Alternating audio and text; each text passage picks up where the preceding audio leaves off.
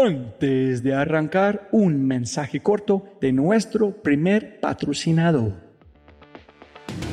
Mira, la inteligencia artificial está en todas partes y es abrumadora. Con tantas promesas y tantas opciones es difícil escuchar la señal entre tanto ruido. Eso es exactamente por lo que estoy tan orgulloso de celebrar y compartir con ustedes Adapta. Adapta.ai. Escucha lo fácil y poderoso que es usar Adapta. Ve a adapta.ai. Crea una cuenta ingresa la información de tu sitio web, espera unos segundos mientras la inteligencia artificial de Dapta hace su magia y chum, chum, chum, tienes contenido hecho a medida para tu empresa o startup. ¿Y qué es mejor? La inteligencia artificial de Dapta sigue produciendo contenido más inteligente mientras más lo usas. Y mejor que eso, esto es solo la punta de un enorme iceberg de lo que Dapta puede hacer. Dapta es fácilmente una de mis herramientas favoritas. Es alucinante. Y solo para los oyentes de este podcast tengo un código especial que les dará el 50% de descuento durante los primeros tres meses usando Dapta. Pruébala ahora en www.dap ta.ai, data.ai. O haz clic en el link en la descripción de este podcast y aplica mi código podcast y crece tu productividad exponencialmente. Eso fue cero idea nuestra brillante. Eso fue, de nuevo, Rappi se lanzó como tienda de barrio. Y cuando se entregan a su vocación, fluyen et ne se comparant avec personne, on devient irréprochable. Y más recientemente una transformación cognitiva. Brutalmente informado de lo que te apasiona. Es una actitud frente a la vida. Yo soy lo que yo creo que tú piensas que yo soy.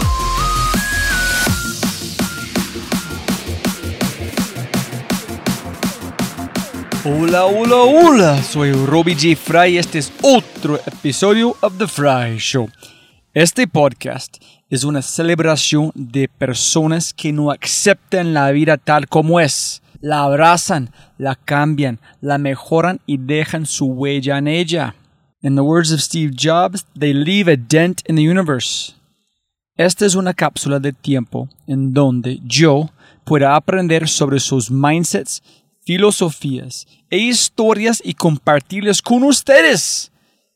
En las palabras de Larry King, me recuerdo a mí mismo todas las mañanas. Nada de lo que diga este día me enseñará nada. Entonces, si voy a aprender, debo hacerlo escuchando. Jóvenes amigos míos, mi invitado, mi invitado es José Guillermo Calderón, que es el CEO y cofundador de Robin Food, cofundador de Merkeo y domicilios.com. Y también yo creo que hay una posibilidad pequeña que él podría ser una máquina enviada desde el futuro. José hizo más antes de los 21 años de lo que la mayoría de la gente, incluyéndome a mí, ha hecho en toda su vida. El hombre es un algoritmo, es una máquina. Aquí es un pedacito de un artículo que escribió en Medium sobre Robin Food en el modelo de negocio. Robin Food se basa en nuestros restaurantes en la nube, que son Muy, el original, Pixie, The Cut, Tremendo, Just Burgers y Pecado Natural, tan bueno que parece pecado. Todos los restaurantes fusionan un restaurante tradicional y una cocina en la nube aprovechando nuestra tecnología ecosistema. Esta perfecta integración nos permite ofrecer a nuestros clientes una experiencia multimarca omnicanal de clase mundial como ninguna de otra en nuestra región mientras optimizamos nuestra cadena de suministro de alimentos en nuestras operaciones. End quote. En este podcast hablamos sobre la delgada línea entre la curva y el éxito, dirigir una empresa internacional, constru- construir un imperio, racionalidad combinada con visión y mucho, mucho más. José de verdad es un, orfebre con preguntas. Pones en sus manos un poco de materia prima y él entrega una prosa sublime. Él combina fechas, hechos, personas, lugares y los empaqueta en dulces auditivos sin esfuerzo. Y este podcast es asombroso en todos los niveles. Además de ser una máquina del futuro enviada de regreso para construir una mejor América Latina, que hablamos mucho sobre su propósito, y también es una persona fabulosa.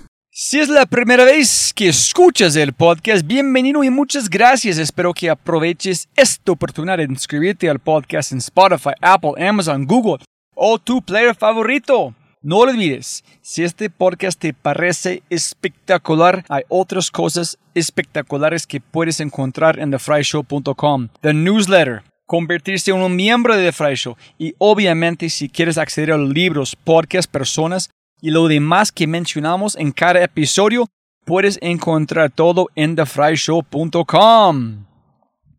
Más importante, si disfrutas este tipo de contenido, si escuchas con frecuencia y eres parte de una empresa, universidad o comunidad, ¿por qué no pruebas Quinto? Cambiamos mindsets de tu talento con microaudios a través de WhatsApp. Quinto es fusión nuclear para el cerebro. Quinto lidera la lucha por la abundancia mental, un mindset a la vez. Quinto.ai, K-I-N-N-T-O.ai, quinto.ai. Gracias. Dicho esto, episodio 143 siempre parece imposible hasta que se hace con el máquina del futuro, el impresionante José Guillermo Calderón. con lo racional, con los números. Sí, sí, sí, sí, sí. ¿Listo, hermano? ¿Empezamos? Siempre puede ganar más plata, no más tiempo. José, gracias por su tiempo, hermano. Muchas gracias. No, no, no, a ti muchas gracias. Muy feliz de estar acá. Qué genial como escuchar otro lado de domicilios, la otra parte de tenedor en el camino hasta muy y conectarnos puntos. Castíguenos. ¿Quién eres? Sus padres, inspiración de ser emprendedor y arrancamos cuando tienes, creo como tenía como 12 a 14 su primer negocio. Sí, digamos que yo, yo vengo una familia muy, muy estudiosa, muy, muy técnica, muy trabajadora. Mi mamá estudió ingeniería civil. Ella fue de, de, la universidad, yo creo que de la mejor facultad de ingeniería de Colombia, que es la Universidad de los Andes. Ella fue la primera, la primera promoción que tuvo mujeres en ingeniería civil. Son tres mujeres. ¿En serio? Sí, son tres mujeres. Ay, y qué hoy, lindo. Hoy todavía se lo celebran. Yo no sé si, no sé si eso es un halago o una ofensa, ya dice, porque es la, las ingenieras civil más, más, más viejas de, de Colombia. Pero una pregunta, ¿cómo, cómo, ¿cómo se llama tu mamá? La Esperanza Ardila. ¿Tú preguntaste a ella una vez por qué decidió hacer algo este estilo? En los Estados Unidos es normal, pero en Colombia, oye, hacer este es distinto. ¿Qué fue su motivación a hacer algo como en este, No, le- en le este hilo? Le gusta mucho la ingeniería, siempre me ha dicho que le gusta mucho la ingeniería porque le gusta la estructura mental de los ingenieros. Ella dice siempre, ella fue ingeniería, ingeniería civil y hizo su ma- ma- magister o máster en ingeniería de sistemas. Ella dice que la, como piensan los ingenieros, que ella siempre conoció a los ingenieros como piensan los ingenieros, la forma estructurada de resolver problemas y entender los problemas es algo que ella admira mucho y que siempre, siempre ella dice que hay muchas, muchos cursos rápidos que se pueden hacer en la vida, pero un curso de ingeniero no se puede hacer rápido. Entonces eso es algo Ah, que ella le... Cero le- atajos. Cero atajos. para como a largo plazo. Exacto. Ah, genial. ¿En su papá? Mi papá es ingeniero de sistemas. Mi papá estudió ingeniería de sistemas. Los primeros ingenieros de sistemas, también en los Andes, se conocieron ellos en los Andes. Eh, fue ingeniero de sistemas. Él salió, empezó a montar, él tuvo startups en, en el momento cuando él salió de los Andes. Él tuvo una empresa que, que digitalizaba tarjetas, pues la, la digitalizaba contenido en ese momento que era crear tarjetas perforadas. Entonces él, él iba digitalizando contenido haciendo tarjetas perforadas para diferentes compañías. Esa fue su primera, su primera empresa. En, estamos hablando del 70 y algo, finales de los 70, si no estoy mal. Estamos hablando como los, los key cards binarios que leen algo en... Ay, hijo de madre. Pre, pre, pre disquete. No estamos hablando del disquete, estamos hablando de la tarjeta de papel perforada. 100% binario. Sí, ese fue, ese fue el primer emprendimiento. Ellos crecieron, después mi papá, mi papá siempre intentó, construyó, tuvo varios emprendimientos, pero siempre iba y volvía en, en trabajos. Mi mamá sí siempre muy enfocada en, crear carrera, en crear, en crear digamos, una, una carrera profesional en, en empresas. Ella fue la primera directora de, de sistemas de la ETV, la empresa teléfonos de Bogotá, en su momento. Y mi papá era en ese momento el, fue, pasó a, a, finanzas, mi papá se volvió más financiero, pasó a ser el gerente financiero de, de Acerías Paz del Río, que era la, la, de las mayores o la mayor acería en su momento de, de Colombia. ¿Y tú tienes hermanos o hermanas? Yo tengo un hermano mayor, un hermano cuatro años. ¿Es mayor. igual como sistema de ingeniero? Es, mi hermano es, es bipolar, mi hermano es bien bipolar porque ah, yo, yo siempre digo, yo creo que yo soy muy bendecido con un, con un muy buen procesador en mi cabeza. A mí me, mi cabeza funciona muy bien y yo siempre, mis amigos se ríen porque yo digo que yo soy, yo soy el bobo, el bruto de mi casa. En mi casa, mi papá y mi hermano, de hecho, yo tengo un, un, un, Intel 3, ellos tienen un Intel 5. Ellos son, son mucho más inteligentes que yo, tienen una capacidad mental mucho mayor a la mía. Y mi hermano, mi hermano estudió ingeniería civil también en los Andes. Y después también estudió literatura. Mi hermano hizo doble programa con literatura en los Andes y como no, con dos carreras no le faltó, después se fue a London School of Economics a estudiar economía y máster en economía. Entonces mi hermano sabe escribir, leer, números, números complejos, sabe bastantes más cosas que yo. En ese es donde me voy. Después de buscar de su mamá, su papá, en su hermano. Hermano, ¿cómo es comer en uno como, como, un festivo con la familia ya con ustedes? ¿Cómo la discusión? ¿Quién gana un argumento? ¿Hay argumentos o solamente discusiones?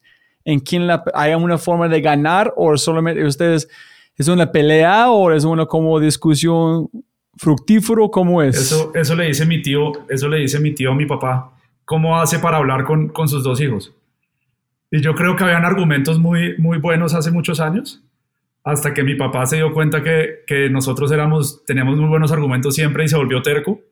Entonces ya simplemente él gana porque él es el papá.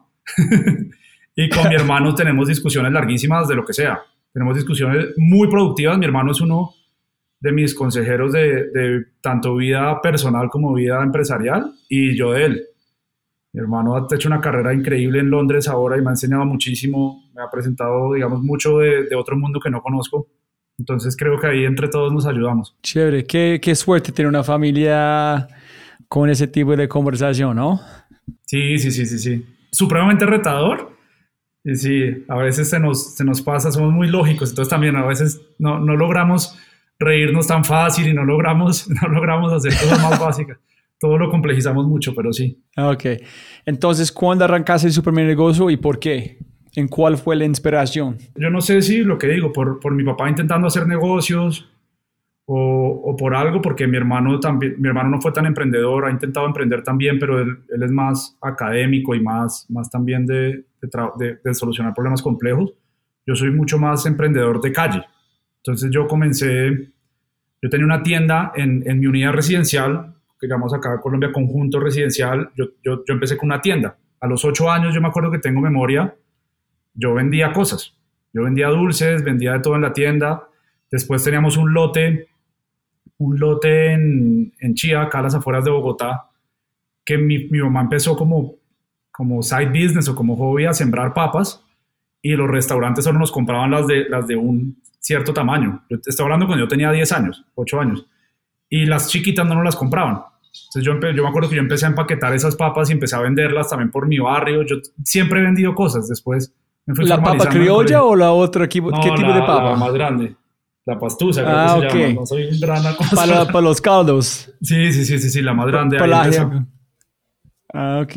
ahí empezamos mucho con eso y, y, después en el colegio mi primer negocio con un socio fue con, con, con, Sebastián Noguera, que él es el otro de los cofundadores de Merkeo y el cofundador actual de Avi. Comenzamos en el colegio a vender gomitas, como gummy bears, no sé, gomitas y sour, las, las que son largas, que pican y las que tienen picante y las que es una ballenita, un pulpo, de todo tipo. Comenzamos a estos a los 13, 14 años comenzamos a comprar, entonces salíamos, yo, yo, yo estoy en un colegio muy liberal, que las personas desde los 14, 15 años pueden salir, entrar y en una zona muy céntrica de Bogotá, que uno está acostumbrado como a vivir en la ciudad, entonces salíamos, nos íbamos en bus, en esa época no había Transmilenio, a San Andresito, que es un sitio, no sé si conoces, un centro comercial en Bogotá que venden, venden de todo, hay veces que venden temas un poco sin, sin, sin impuestos, es como un sitio extraño que uno no debería un mercado bien gris. Un mercado bien gris que obviamente se ha cambiado mucho en estos días, pero que un niño de 13 años, nos fuimos los dos niños de 13, 14 años, nos íbamos en bus a comprar y empezamos a comprar. Entonces uno compraba una caja de gomitas, ponle en 7 dólares,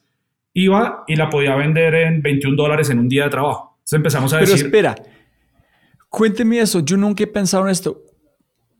Todos los niños o como emprendedores en este podcast, gente que arrancaron vendiendo, nunca he preguntado, ¿ustedes vieron un problema o solamente los niños les gustan gomis, podemos vender más gomis, entonces compramos y compramos el negocio? ¿O la gente, tuviste la gente no, No, no había un problema, pues había, estaba la tienda, digamos que si hay un problema, que no es que yo te digo, yo no es que lo identifique, hice un plan de negocios y sacamos el MVP, había un problema, es que habían tres o cuatro tiendas en mi colegio y siempre, nosotros teníamos el, el, primer descanso de 9 y 30 a 10 y a las 9 y 30 tú tenías que salir corriendo para ser el primero, para poder comerte una pizza o algo muy rápido y poder ir a jugar. Porque si llegabas a las 9 y 35, hacías fila todo el tiempo y pues perdías, perdías, perdías eso. Entonces creo que la, la conveniencia si era un tema que tú estuvieras donde está la persona, llegabas al, al campo de fútbol, y creo que la conveniencia fue. Ah, el, ok. Solución su propio problema. ¿Cómo jugar más? Jugar más es vender algo más rápido. ¿Cómo quitar las filas? ¿Qué quieren? Puede ser, sí, sí, puede ser que ese sea el problema. ¿no? Obviamente no lo identificamos en su momento, pero empezamos a ver que uno podía vender más. Entonces, si uno tenía un producto dulce, un producto ácido, un producto picante, pues empezaba a vender más. Entonces, no te ganabas 7 dólares, pues no pasabas de 7 a 21, sino pasabas de 21 a 63 y nos dividíamos. Entonces, tú te vas para ese lado, yo me voy para este lado y empezamos. Y después encontramos el, eso fue yo creo que Blitzscaling 1.0, encontramos que las personas no querían hacer lo que nosotros hacíamos, que era manejar el inventario, ir a comprarlo a San Andresito, pero las personas sí querían tener esos 5 dólares al día, que eso era muchísima plata en Colombia, 5 o 10 dólares al día, y lo que empezamos fue a nosotros comprábamos, le entregábamos el producto a algunos y ellos lo revendían, entonces nosotros poníamos los 7 dólares, le dábamos la caja de dulces, lo revendían, lo que te digo, más o menos 21 dólares, al final del día nos daban los 21 dólares y les dábamos como 5 dólares por el trabajo del día.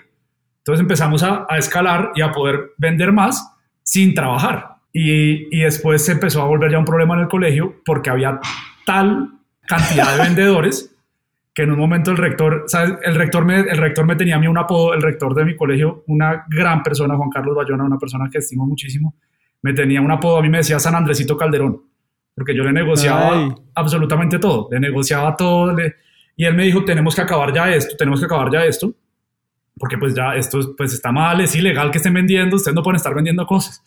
Y nosotros, Juan Carlos, tenemos un problema y es que para lograr buenos precios tenemos el inventario ya de un mes precomprado. Entonces teníamos en ese momento, me acuerdo, eran 250, 300 cajas de dulces ya comprados y si nos acaba el negocio, ¿qué hacemos con ese inventario?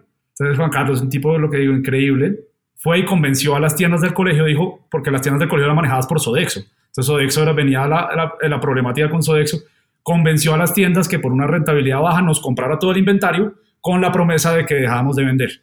Entonces ahí pues nos tocó dejar de vender, vendimos. Entonces ese fue su primer, primer buyout, el primer como eh, éxito. Sí, pero disruptiendo, disruptiendo al, al, al, incumbent que era, que era Sodexo.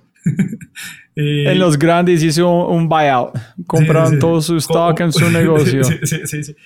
Y ahí salimos. Entonces, ahí, ahí tuvimos un casino también una época.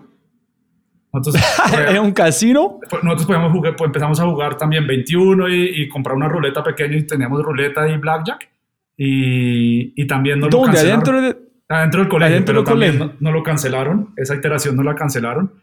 Y ahí fue cuando ya teníamos unos 15, 16 años, decidimos comenzarnos a hacer empresa. Entonces, con Sebastián empezamos un proyecto en, en una es, ¿sabes? Mira cómo se van uniendo, como dice Steve Jobs, cómo se unen los puntos. Nosotros, en mi colegio había una clase que la daban personas muy exitosas. Y entonces personas que venían de administración, Entonces estaba el presidente de EION para la región andina. Te daba una hora a la semana, te daba clases de administración. Una de ingeniería que la daba un Carlos Bayona, que fue después nuestro primer ángel inversionista en Merkeo. Carlos Bayona nos dio la clase que era de ingeniería Hice un y era hacer un proyecto de emprendimiento.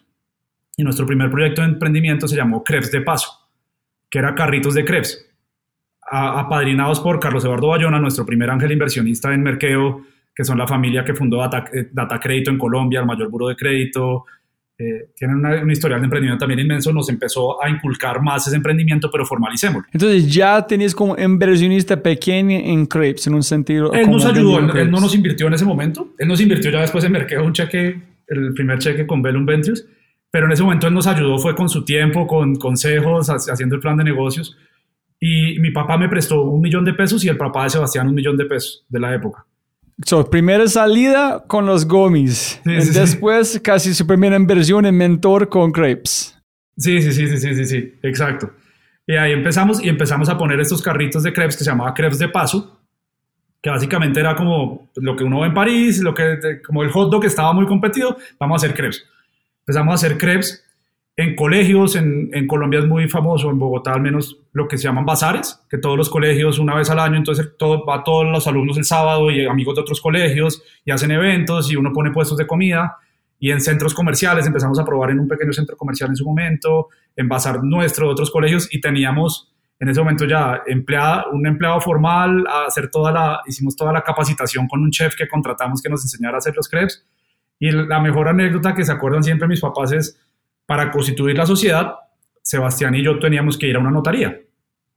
Y fuimos a la notaría y un menor de edad no puede constituir una sociedad. Entonces el notario no entendía cómo hacer ese trámite, no era usual. Tocó que nuestros papás nos dieran unos permisos especiales para poder ser representantes legales y ser los dueños de una compañía en Colombia porque no, pues básicamente no era normal que una persona de 15 años tuviera una compañía. Y ya como que es para cómo ser legal si alguien va a enfermar, tener carrito, permisión vender, que puedes capturar, pagar como impuestos, todo este que es legalizado. Pues era parte, era parte del proyecto hacerlo legalizado. Yo creo que no tenía sentido hacerlo, lo hubiéramos hecho como personas físicas o naturales nosotros, pero, pero como que era parte de vamos a hacer una empresa, vamos a aprender a hacer empresa, vamos a aprender a tener un contador, vamos a tener empleados y pues se nos salió de control. Todo esto fue a los 17 años, manejando el colegio, último año de colegio en un momento dijimos ya, como, porque tenemos problemas, no llegó un empleado, salte de clase a, arreglar esto, estamos ya, íbamos a perder el año básicamente por, por faltas, por estar metidos en, los problemas, el estrés, yo me acuerdo mi primer ataque de estrés fue esto, que un empleado no renunció no, y teníamos un evento el siguiente día.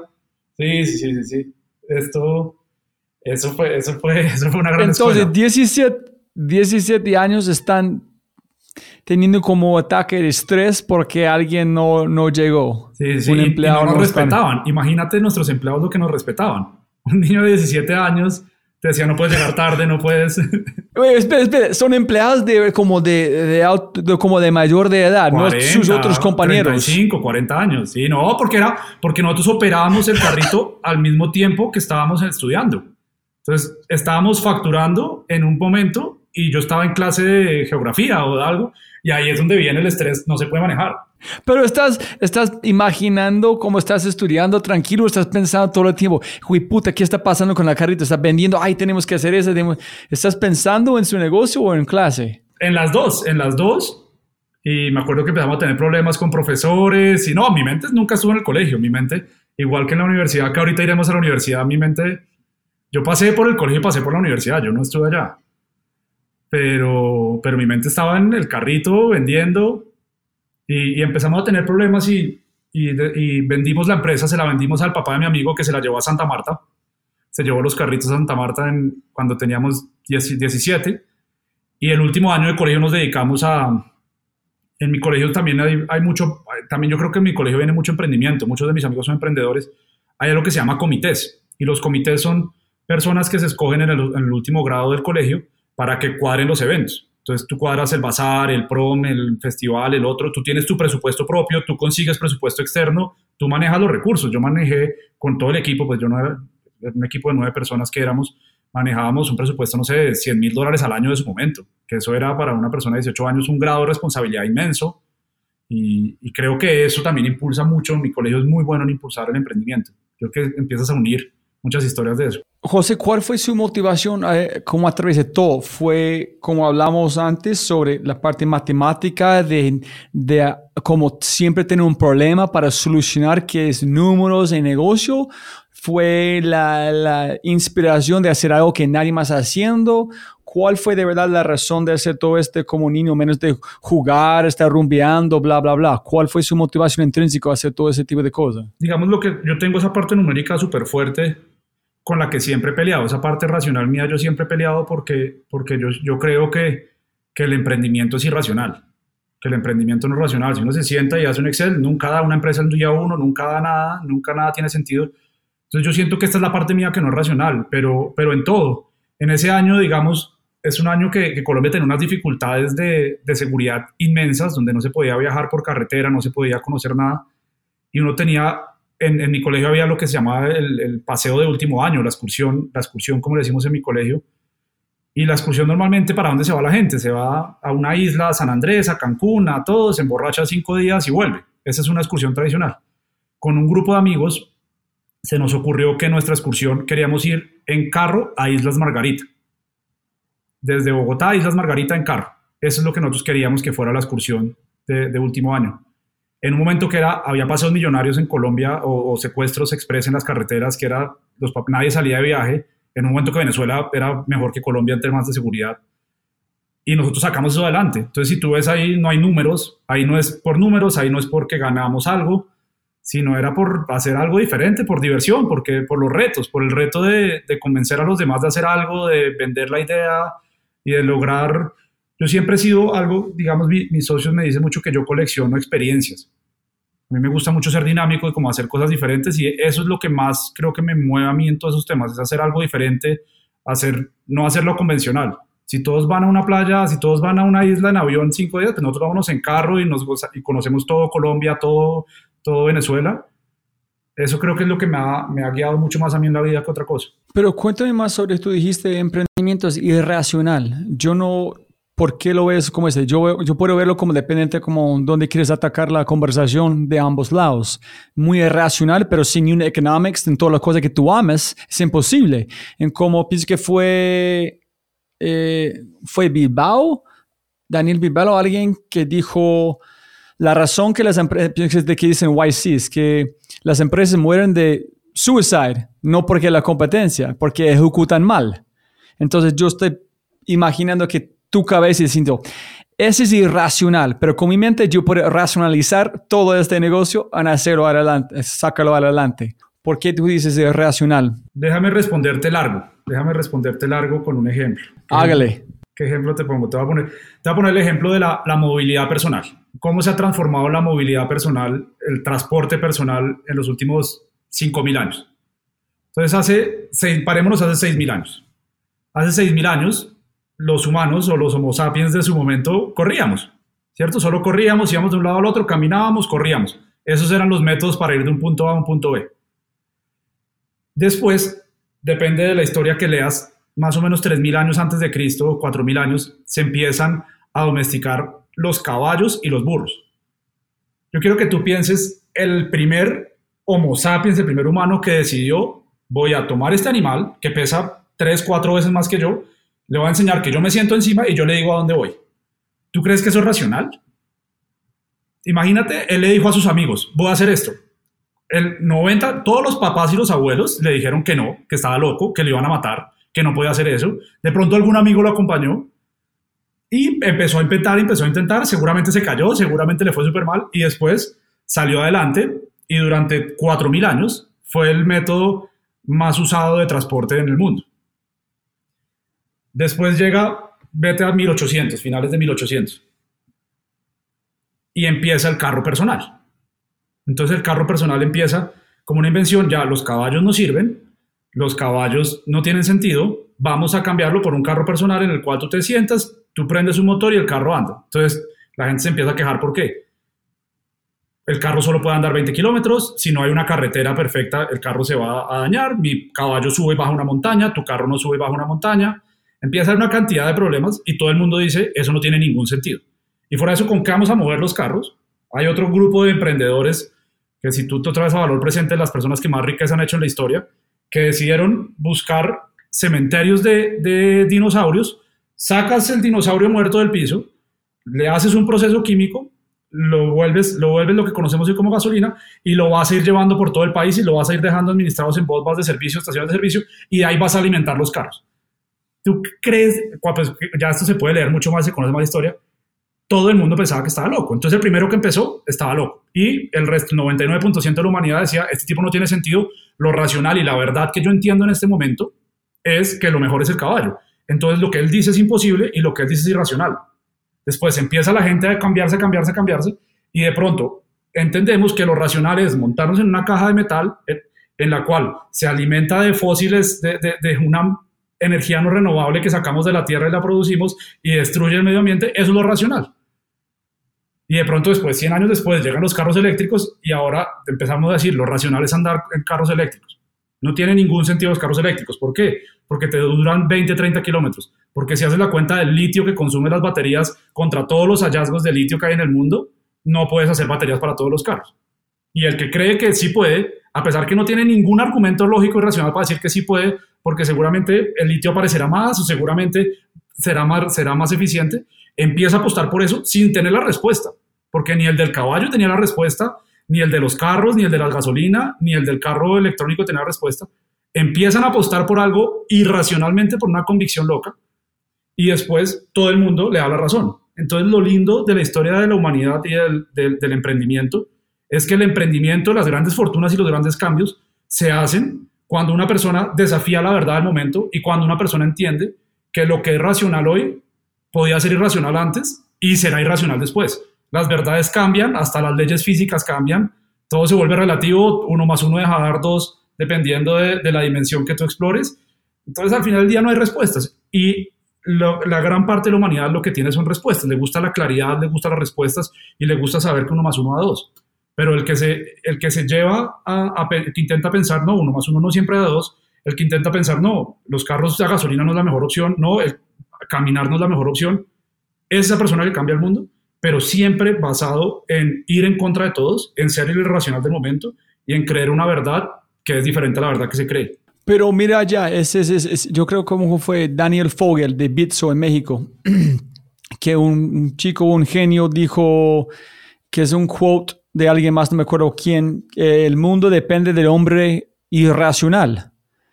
Pero es todas estas personas, yo creo que hablando de este man con el caballo o de esta señora, vio algo donde algo cayó, una rama como la caballo, en el caballo llevó algo muy pesado sin problema. Y dice, ok, si este puede apoyar, como podemos poner algo más. O si este es, yo puedo montar posiblemente. So, vio algo racional, pero el mundo no tiene esta capacidad de ver el futuro, que es irracional para ellos, pero 100% racional para la persona imaginándolo. Los grandes emprendedores que conozco viven de la convicción, no de la respuesta. Tú no tienes la respuesta, eh, vamos a ir a Marte, pero ¿cómo vamos a ir? No te, llega, no te acaba la gasolina en un cohete, ¿no? Nunca has visto a Elon Musk respondiendo esas preguntas. Elon Musk no se sienta y dice, sí, voy a hacer un tanque de gasolina que le venta y esta gasolina es más poder. No sabe. Él sabe que vamos a ir a Marte y va, estoy seguro que va a lograr que vayamos a Marte. En su mente es racional ir a Marte, no es irracional o no puede convencer a otra gente. Él cree que es racional. Sí, sí, sí, ya, pero es que ahí viene todo el tema, lo que te digo, las verdades, eh, cuando uno empieza a estudiar historia se da cuenta que las verdades cambian. Lo que es racional en un momento de tiempo no es racional en otro momento de tiempo. Cuando uno, no sé, ¿Eso es una transición? Sí, las verdades no se mantienen, las verdades son lo que la mayoría de las personas aceptan. Las verdades no son la respuesta. ¿Y por qué tú crees que como entonces emprendimiento es irracional por la gente desde afuera, pero racional por la persona metido en arrancar esta cosa? Porque no es la razón lo que te lleva, es la emoción.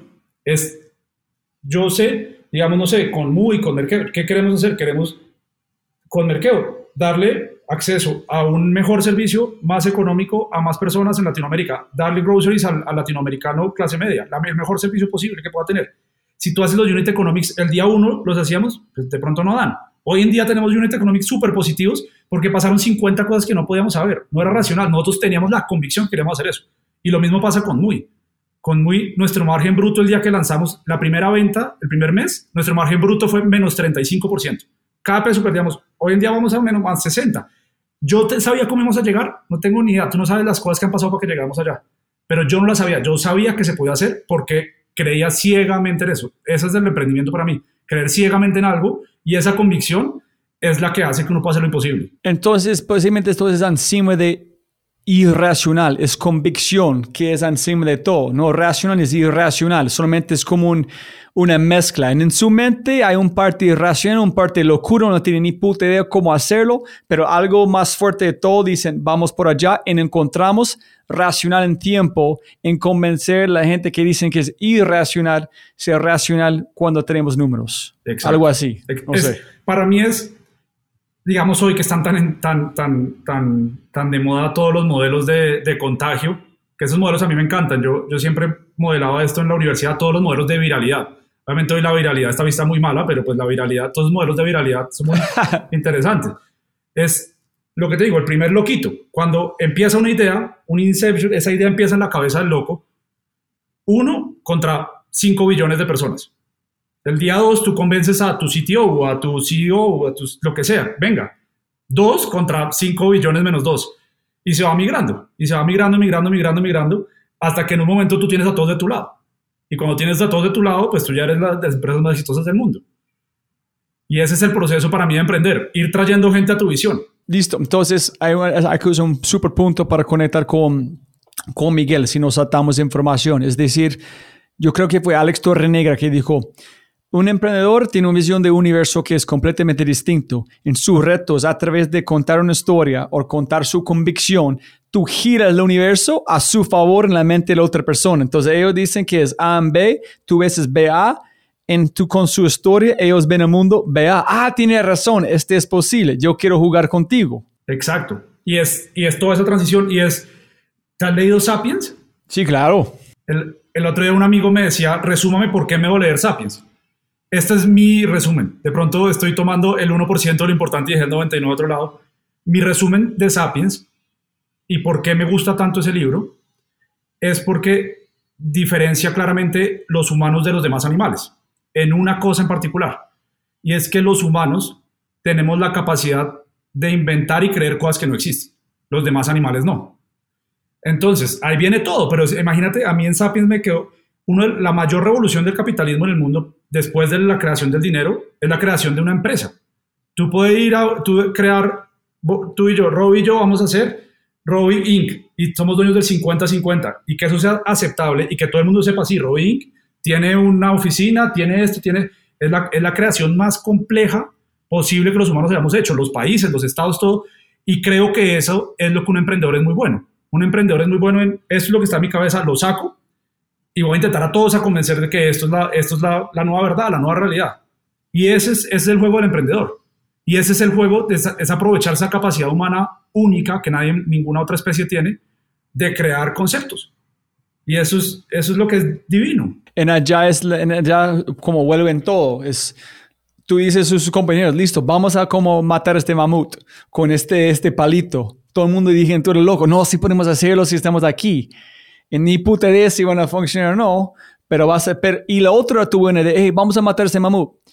No, no es no posible. Y tú em, empiezas a dudar porque su convicción no es suficiente grande. Entonces tuvo o demora para el momento donde el hombre con más convicción fue capaz de convencerlos porque no van a renunciar por nada. Listo, si no quieres jugar, yo voy a hacerlo. Esa, esa frase, hay una frase que me gusta mucho de, de Nelson Mandela que dice, It always seems impossible until it's done. Siempre parece imposible hasta que se hace.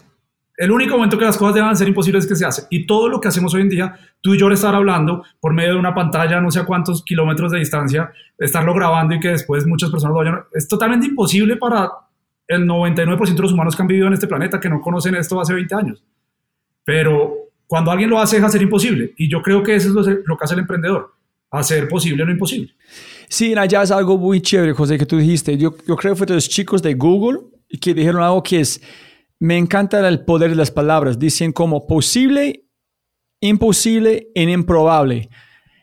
Hacer el imposible es sencillo, hacer el improbable es, es, de verdad no, no puedes. Es decir, Robbie van a jugar para, como la selección Colombia en esta edad con ese, es, ese es improbable. Totalmente. Pero hace cuatro años era un gringo hablando otro idioma, van a irme en un punto a Argentina, en sentarme con Hernán Casá, con Simón, con vos, en plática un podcast. Eso es imposible. Es dos cosas muy diferentes. Imposible es en su mente, pero improbable es áreas físicas, matemáticas, ciencia. Y hay, y hay, no me acuerdo el libro, se me olvida, hay un libro que trata mucho de esto y es lo imposible normalmente tiene soluciones sencillas. Lo improbable normalmente tiene soluciones complejas. Eso es. Y ahí es lo lindo del emprendimiento. Es sencillo. Solamente es creerlo y puede hacerlo imposible. Ese es chévere. El mundo de emprendimiento es de posible imposible. El mundo de física, ciencia y matemáticas es el mundo de improbables. Que alguien van a buscar una forma de agujero negro o como string theory de encontrar algo que van a romper todo lo que es improbable. En allá van a cambiar el mundo en un punto. Quantum computing posiblemente van a meter en el mundo de improbables. Pero quién sabe. Listo. De Crepes, ¿cómo llegaste a domicilios con, con Miguel en los Andes? Uy, bueno, entonces vendimos nuestro, nuestra operación de carros de crepes, nos dedicamos a esto, a organizar. Eh, y empezamos a, a te- terminamos nuestro año de colegio, organizando estos los paseos de fin de año, los, los planes, que eso al final del día es los proyectos de emprendimiento más complejos que hemos tenido, consiguiendo eh, patrocinadores, todo. Salimos. Yo, yo, yo vengo de un colegio que no, que no, tiene, no tenía un muy buen inglés, hoy en día tiene un inglés mucho mejor. Entonces yo me fui a vivir a- al, al sur de Inglaterra por ocho meses. Me fui a vivir al sur de Inglaterra y ahí en el sur de Inglaterra empecé a, a estudiar inglés, a trabajar. Yo trabajaba como mesero en matrimonios en un pueblo que se llama ¿En serio? Ban- banquetes. Sí, y ascendí. Yo, Yo, yo- hice- hace 15 años. Ah, sí. Yo yo usando también, como 18. el suit of the Con tuxedo. pingüinos. Sí, sí, sí, con toxiro, perfecto. Todos pingüinos. Y yo estaba, mi, mi nivel de inglés era un poco más avanzado que el de mis compañeros. Y, yo era el jefe, yo al final del día era el que les decía, vamos, y esto tiene mucho protocolo, imagínate matrimonios ingleses. Matrimonios ingleses tiene, tú le sirves primero a alguien que a la novia, entonces la novia, la suegra, la atada, empiezas a, empieza un protocolo impresionante, es un reloj perfecto, perfecto, perfecto, y a veces te preguntan cosas súper complejas que no, eh, fue un gran reto. Ahí vivimos, alquilamos una casa con un amigo muy grande y empezamos a, ahí monté también casino en Inglaterra, yo tenía un casino en la casa y alquilamos una casa muy grande, la subalquilamos, entonces vivíamos, al comienzo mis papás me ayudaron, después yo me emancipé y yo vivía entre, entre ser mesero, el casino y vivíamos de renta gratis porque, porque vivimos un espacio muy grande que subarrendábamos una casa y así viví mucho tiempo en Europa aprendiendo inglés. Después volví, volví a Colombia y yo siempre, yo desde chiquito siempre tuve mucho, mucha afinidad por las inversiones. A mí, como hemos hablado, a mí me encantan los números y yo tenía mucha afinidad por las inversiones y yo, yo siempre he sido muy ordenado con mis finanzas personales. Yo tenía, yo tengo mi P&L desde el 2010, mes a mes, en que me he gastado perfecto porque lo tengo en Google Drive, antes tenía cuadernos. Yo cuando tenía unos 12 años, yo tenía ahorros que eran, por los 13 años, con, con todo el, empezando el negocio de los dulces, yo tenía ahorros de un año de mesada. Y, y, y, y yo hice esa cuenta y yo comencé a fumar. Yo comencé a fumar muy temprano, como a los 13, 14 años. Y mi papá fumaba también mucho. Entonces mi papá me dijo, tú no puedes fumar. Y yo, ¿por qué? "Ah, porque tienes 14 años. Sí, pero entonces, ¿por qué fumas tú? Como típico niño rebelde promedio. Entonces le dije a mi papá, hagamos una apuesta. Mi papá había comprado en ese momento un millón de pesos en acciones de, de ISA, de la empresa de intercomunicación eléctrica de Colombia. Y yo le dije, hagamos una apuesta. Dejemos de fumar los dos. El primero que caiga, si soy yo, tú no me das mesada por un año. Y yo tengo mis ahorros, yo vivo de eso. Si eres tú, tú me das las acciones de ISA. Ese millón de pesos. El perfecto trato. Deal. Unas tres, cuatro... menos para vos con menos hábito, en él de mucho largo plazo de hábito tratando de matar. Sí, de pronto, de pronto él no ajustó bien su, su probabilidad por riesgo ahí. Pero después de tres, cuatro semanas, veo, mi papá no sale rápido del, del parqueadero y digo, está demorándose, entro, humo saliendo del carro y una, el cigarrillo volando cuando me vio. Me gané mis acciones de ISA. Eso fue 2002, 2003. La Bolsa de Colombia, como la economía colombiana del 2002 al 2010, fue de las más prósperas en crecimiento que hay.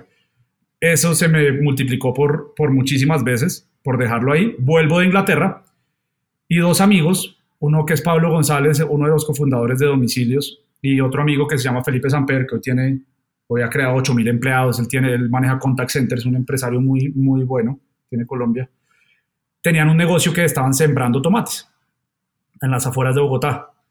Entonces yo dije, yo quiero entrar. Ellos, bueno, pues nosotros hemos puesto esto, ¿usted qué pone? No, pues tengo mis acciones, vendo mis acciones y, y entro. Y entramos por partes iguales a, a, a, tener invernaderos de tomate. Y ahí empieza todo, como ingenieros, administradores de Bogotá empiezan a, a, sembrar tomates. Entonces teníamos todo perfecto, con asesoría, teníamos A-B test de tipos de semilla, cuánto proyecciones, los modelos de proyección de, de, de, tomate más robustos que se han hecho, todas las, las clases de la universidad las usamos para, para trabajar sobre, sobre Tomacol, se llama, se llama la empresa, la vendimos y todavía sigue. Y empezamos a crecer, a crecer, a crecer. Eso fue 2005, el primer año que yo entré a la universidad, y yo empecé a estudiar con Miguel y con amigos de Miguel en, la universidad.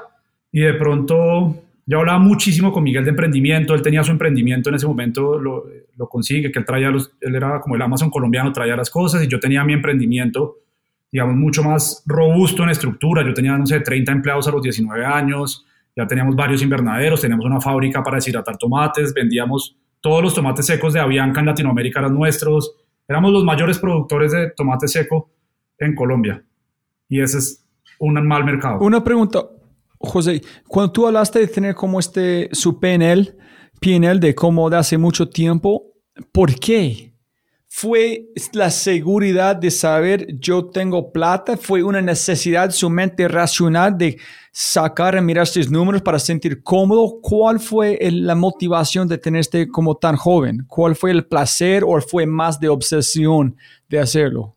Yo, yo, mi mente es lo que te digo, es muy numérica, muy financiera y yo he aprendido que al uno controlar las finanzas y entenderlas, puede vivir mejor.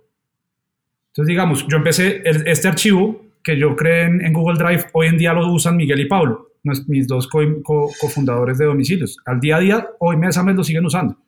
Entonces yo les empecé a mostrar cuánto pagaban de intereses. Yo les empecé a mostrar cuánto, cuánto les costaba cada cosa. Les para, y ahí lo que uno hace que entiende es, uno, sus limitaciones y dos, en qué está invirtiendo. Y hay muchas inversiones en la vida que no generan valor, que no generan retorno suscripciones, intereses, cero retorno o temas que ya hay que, hay que tener trade-off. Pero esto me ha servido a mí en la vida para hacer supremo. Yo, yo, a mí me gusta, como mi coach me, me dice, a mí me gusta vivir en la, en la abundancia. A mí me gusta ser generoso, vivir la abundancia, poder viajes, poder hacer lo que yo quiera y poder ser generoso con mis recursos. Y si tú con esa mentalidad no eres organizado, eso te va a llevar a la quiebra. Entonces yo desde muy he intentado balancear mi parte, mi parte generosa, mi parte abundante, de mi parte racional. Así es como yo los balanceo. Entonces tengo un control muy claro y, y yo intento todos los días tener más que ayer y, y, y, empezar a invertir en las cosas que me importaban. Entonces si yo quería comprar una casa o viajar o salir a comer, pues tengo que escoger una. Entonces empiezas a limitar, empiezas a hacer tu presupuesto y dices, ¿qué es lo que más me importa? A mí lo que más me importa cuando no hay pandemia es viajar. Entonces pues yo le hago una allocation de mi presupuesto que otra persona me dice, me dirá que soy totalmente loco, pero yo viajo lo más que pueda todo el tiempo. Y, y eso me permite, la, la, el orden financiero me permite a mí tomar decisiones de vida que van alineadas con lo que yo quiero. Creo que por eso lo hago. Entonces, con los tomates, entonces, digamos, es muy fácil. Miguel tiene 19 años, tengo 19 años. Miguel viene de un mundo... Miguel viene de un Tan mundo... sencillo. No, no, es sencillo es porque es sencillo porque Miguel viene de hacer emprendimientos desde que tiene memoria. Él vendía helado en el colegio, después hizo las páginas de internet, después empezó a traer yo, cosas. Yo sé, pero es fantasmagórica. Para mí es escuchando, conociendo a Miguel en la historia en voz y volviendo a mi edad de 19 cuando fue completamente estúpido en dos de ustedes ya con acciones, ya con negocios, con esta mentalidad. Es, es casi imposible, para, es como más raro de ficción en un sentido imaginar a esos dos jóvenes tan como alineados en saber que yo sé en ese momento que ustedes han hecho es increíble imaginarme con ustedes en este momento de tiempo. Es una locura. Pero es que, exacto, pero es que nos sentábamos y estaba con un amigo, ¿y usted qué quiere? No, vio a la vieja de... Yo estudiaba también Derecho, yo estudié Ingeniería Industrial y Derecho. Vio a la vieja de Introducción a Derecho. Y pues, sí, sí la vi, pero... Y el tipo, oiga, mire, la metí a Facebook, le hablé 36 veces. Todo, la, un, una cantidad de amigos míos son unos cracks en, en, en coquetería o levantamiento de mujeres y se gastaban toda su energía en eso. Y yo la verdad no le gasté tanta energía. Entonces unos gastaban, otros eran supremamente aplicados y era, yo quiero sacar cinco, quiero sacar, y pasaban todo el día estudiando. Entonces, y otros simplemente querían jugar PlayStation y ya. Y cuando tú, pues estás con el de PlayStation, estás con el supremamente aplicado, estás con el otro, de pronto te sientas un día con Miguel y ¿usted qué hace? Esto. ¿Y usted qué hace? Esto. Es como, venga, es como, es muy, por eso digo que es muy simple.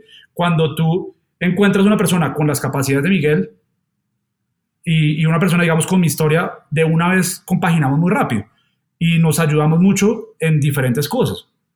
Miguel, Miguel en ese momento, hoy en día Miguel es un genio financiero, en mi forma de ver el mundo es de los founders que más entiende de finanzas. En ese momento Miguel no tenía ni idea de finanzas y yo soy, yo me leí el libro de Warren Buffett no sé hace cuántos años, yo soy loco de, de KKR, yo sé que es un leverage buyout desde los 19, es, yo era loco con eso, Miguel no.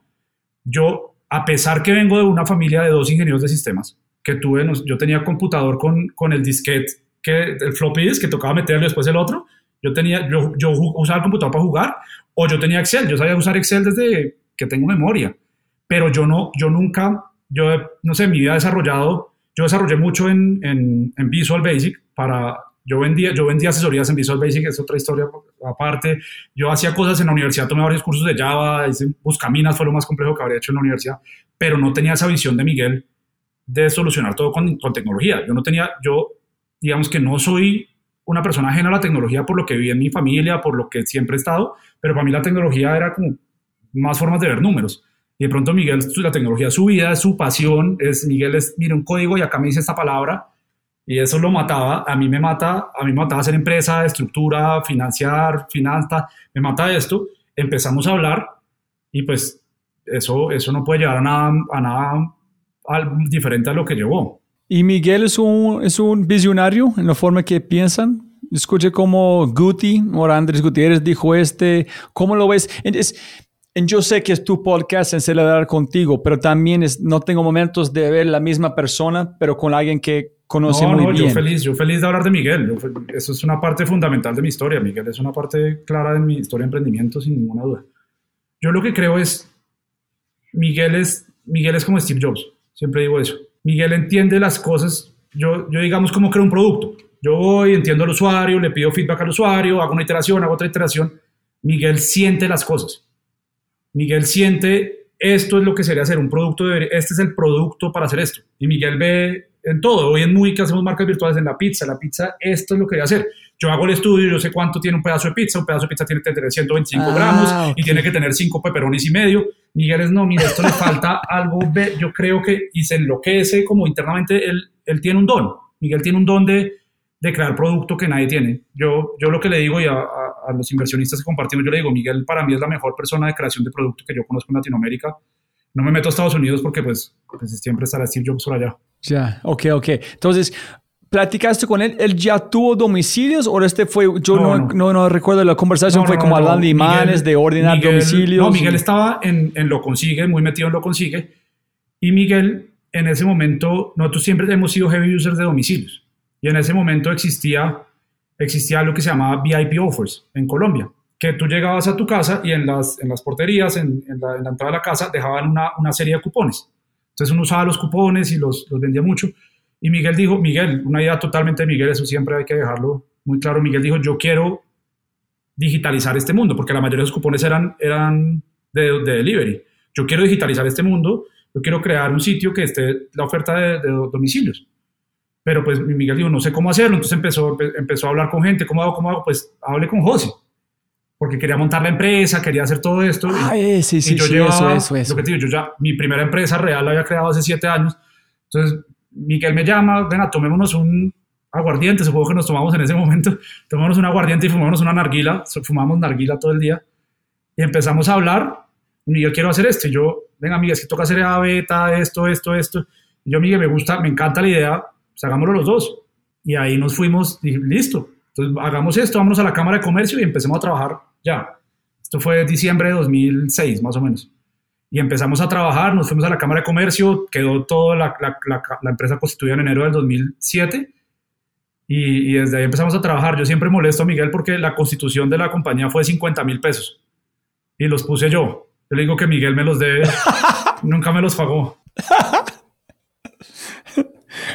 Esa fue nuestra inversión. Nuestra inversión total en domicilios fue 50 mil pesos en ese momento. Después hay otro, otra buena anécdota al futuro. Listo, listo, listo. Entonces, pero cuando él contó la historia o qué, quiere- qué quería hacer, ¿qué viste? ¿Algo interesante para hacer? ¿O fue como la visión? O solamente, sí, es un problema, yo quiero ayudarte y quiero... No, a mí, me, a mí pues primero me sentía afín por lo que digo. Yo, yo te puedo decir los teléfonos de los tres principales restaurantes de Colombia porque yo pedía todas las semanas delivery. Yo soy un heavy user de delivery, heavy, heavy.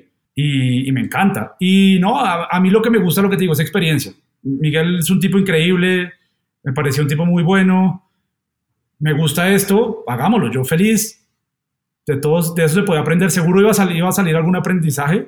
Nunca pensé que fuéramos a llegar a, a hacer un IPO con Delivery Hero. Eso fue 10 años y medio después. Nunca pensé todo lo que pasó, pero, pero pues me pareció Y- increíble y Miguel le tenía una afinidad muy grande. Admiraba mucho a Miguel también. En siguiendo con los tomates. Siguiendo con, entonces, sí, entonces en ese momento yo estaba estudiando ingeniería industrial, estudiando derecho, siendo en ese momento co-founder y, y ya creo que ya estaba un poco solo yo de gerente de, de Tomacol de la otra empresa y haciendo esto con Miguel. Y, y esa era mi vida, entre, esa era un poco mi vida. ¡Qué vida! Ese no es una vida, es de ser como full adelante sin parar. Claro, un día mío podía ser, digamos yo al comienzo de domicilios, Miguel obviamente hizo la tecnología yo aprendí mucho SQL, entonces yo metía todos los datos, porque obviamente era directo en la base de datos, sin ningún administrador de nada, entonces todo con, con scripts en SQL, digamos, y, y empezando a, a trabajar, a trabajar, a trabajar sobre eso. Entonces por la mañana podía meter un menú, me podía ir a una clase en la Universidad de Ingeniería Industrial, me podía ir al cultivo de tomates, podía volver, una clase de derecho por la tarde y por la noche haga un trabajo. Eso puede ser un día normal mío a los 20 años. Increíble, ¿no? En este momento que es, vas a casi vas a vivir un, un cambio radical en tu vida, cuando tú estás imaginando contando esa historia conmigo, ¿te sientes como fue real o tú te sientes como fue alguien más viviendo esta vida, como es otra persona No, que es pasó que- por... Es que eso es, la, es- y lo que te digo, mis papás, que son unas personas muy aplicadas, siempre me decían que yo no pasé por la universidad, que yo no la disfruté, porque ellos eran de estar en el equipo de ping-pong de la universidad, en hacer de todo en la universidad. Yo por la universidad saqué un buen promedio, pasé unas buenas clases, vi las materias que quise, hice muchos amigos, pero la universidad era una parte de mi vida, no era mi vida. Entonces, yo lo volvería a hacer igual. Era, era, para mí no fue un esfuerzo. Para mí era felicidad irme al cultivo y tal. Y entonces hicimos una prueba con una semilla nueva que sacaba 3.7 kilos por mata y no 3.2. Entonces subíamos 15% la productividad y después me iba a la fábrica. Tenía, era el cultivo en, en el, en el oriente Ah, ok, de Cundinamarca. La fábrica era en Chía. Me voy a la fábrica. Hacíamos marcas, teníamos frutas deshidratadas, hacíamos productos. Para mí, es, para mí era felicidad. Yo solo me acuerdo de esa, esa época feliz de la vida.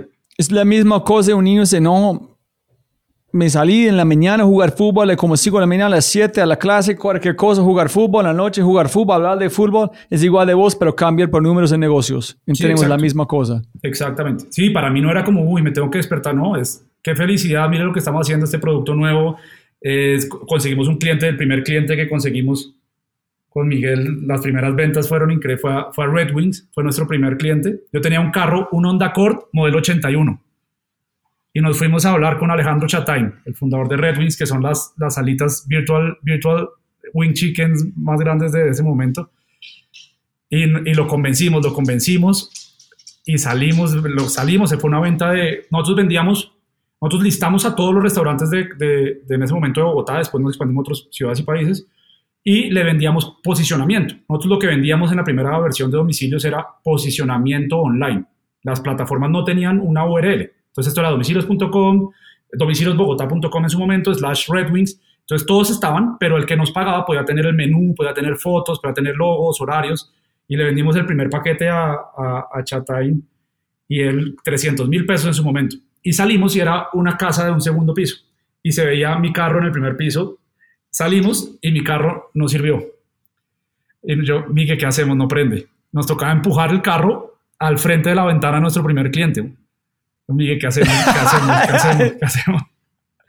Y digo, bueno, pues no hay problema, hagámosle, no hay ningún problema, hagámoslo, empujemos rápido, que no nos vea, pero pues, pero, eh, pero así, así empezamos en, en, en domicilios, disfrutándolo. Yo, yo solo me acuerdo feliz de esa época, ¿no? Nada más. Ah, esa es, esa es una pregunta que eh, yo creo que como Daniel Bilbao preguntó a David, dijo, oye, ¿estás más estás, cómo han cambiado su felicidad de este momento a este momento? En este podemos preguntar más adelante, pero estoy curioso. ¿Cómo, cómo han cambiado su idea de felicidad desde este momento en su vida haciendo todo ese tipo de cosas en este momento? Que es éxito, crecer mucho más grande. ¿Cómo han cambiado todo desde este punto de vista de éxito? Es lo y mismo. felicidad. Es, es lo mismo, es lo mismo que hablábamos de, de los locos que van convirtiendo a la gente. Yo creo que sobre todo Miguel y yo siempre nos creímos que éramos la persona que hoy en día hemos construido. Hoy en día Ah, es más fácil porque ya lo construiste. Entonces tú hoy me invitas a hablar contigo. Hace 15 años el, el, el Robbie de su momento no me hubiera invitado. Entonces hoy en día como que la historia cuadra más y, y, y la vida es más fácil y tú puedes hacer cosas que generen más impacto, lo cual yo creo que le llena a uno más el alma, por así decirlo, yéndonos un poco Ah, ok, espirituales. sí. Pero, en, pero, pero en felicidad es lo mismo porque cada día era un reto. Hoy el reto es mucho más grande, el reto es mucho más complejo, pero para mí el reto era inmenso en su momento. Entonces como que en felicidad no lo cambio, pero sí en este estado yo me siento, yo siento que he identificado más quién soy yo, me siento más cómodo conmigo mismo y con lo que hago Ok. pero, pero en felicidad, no sé, yo cualquier momento de mi vida para atrás que me acuerde, me acuerdo de una muy buena época que volvería a vivir feliz. Qué locura. Entonces, cuéntame hasta qué nivel, como velocidad tú quieres hasta, hasta llegar a IPO. ¿Cómo fue la experiencia creciendo con Miguel?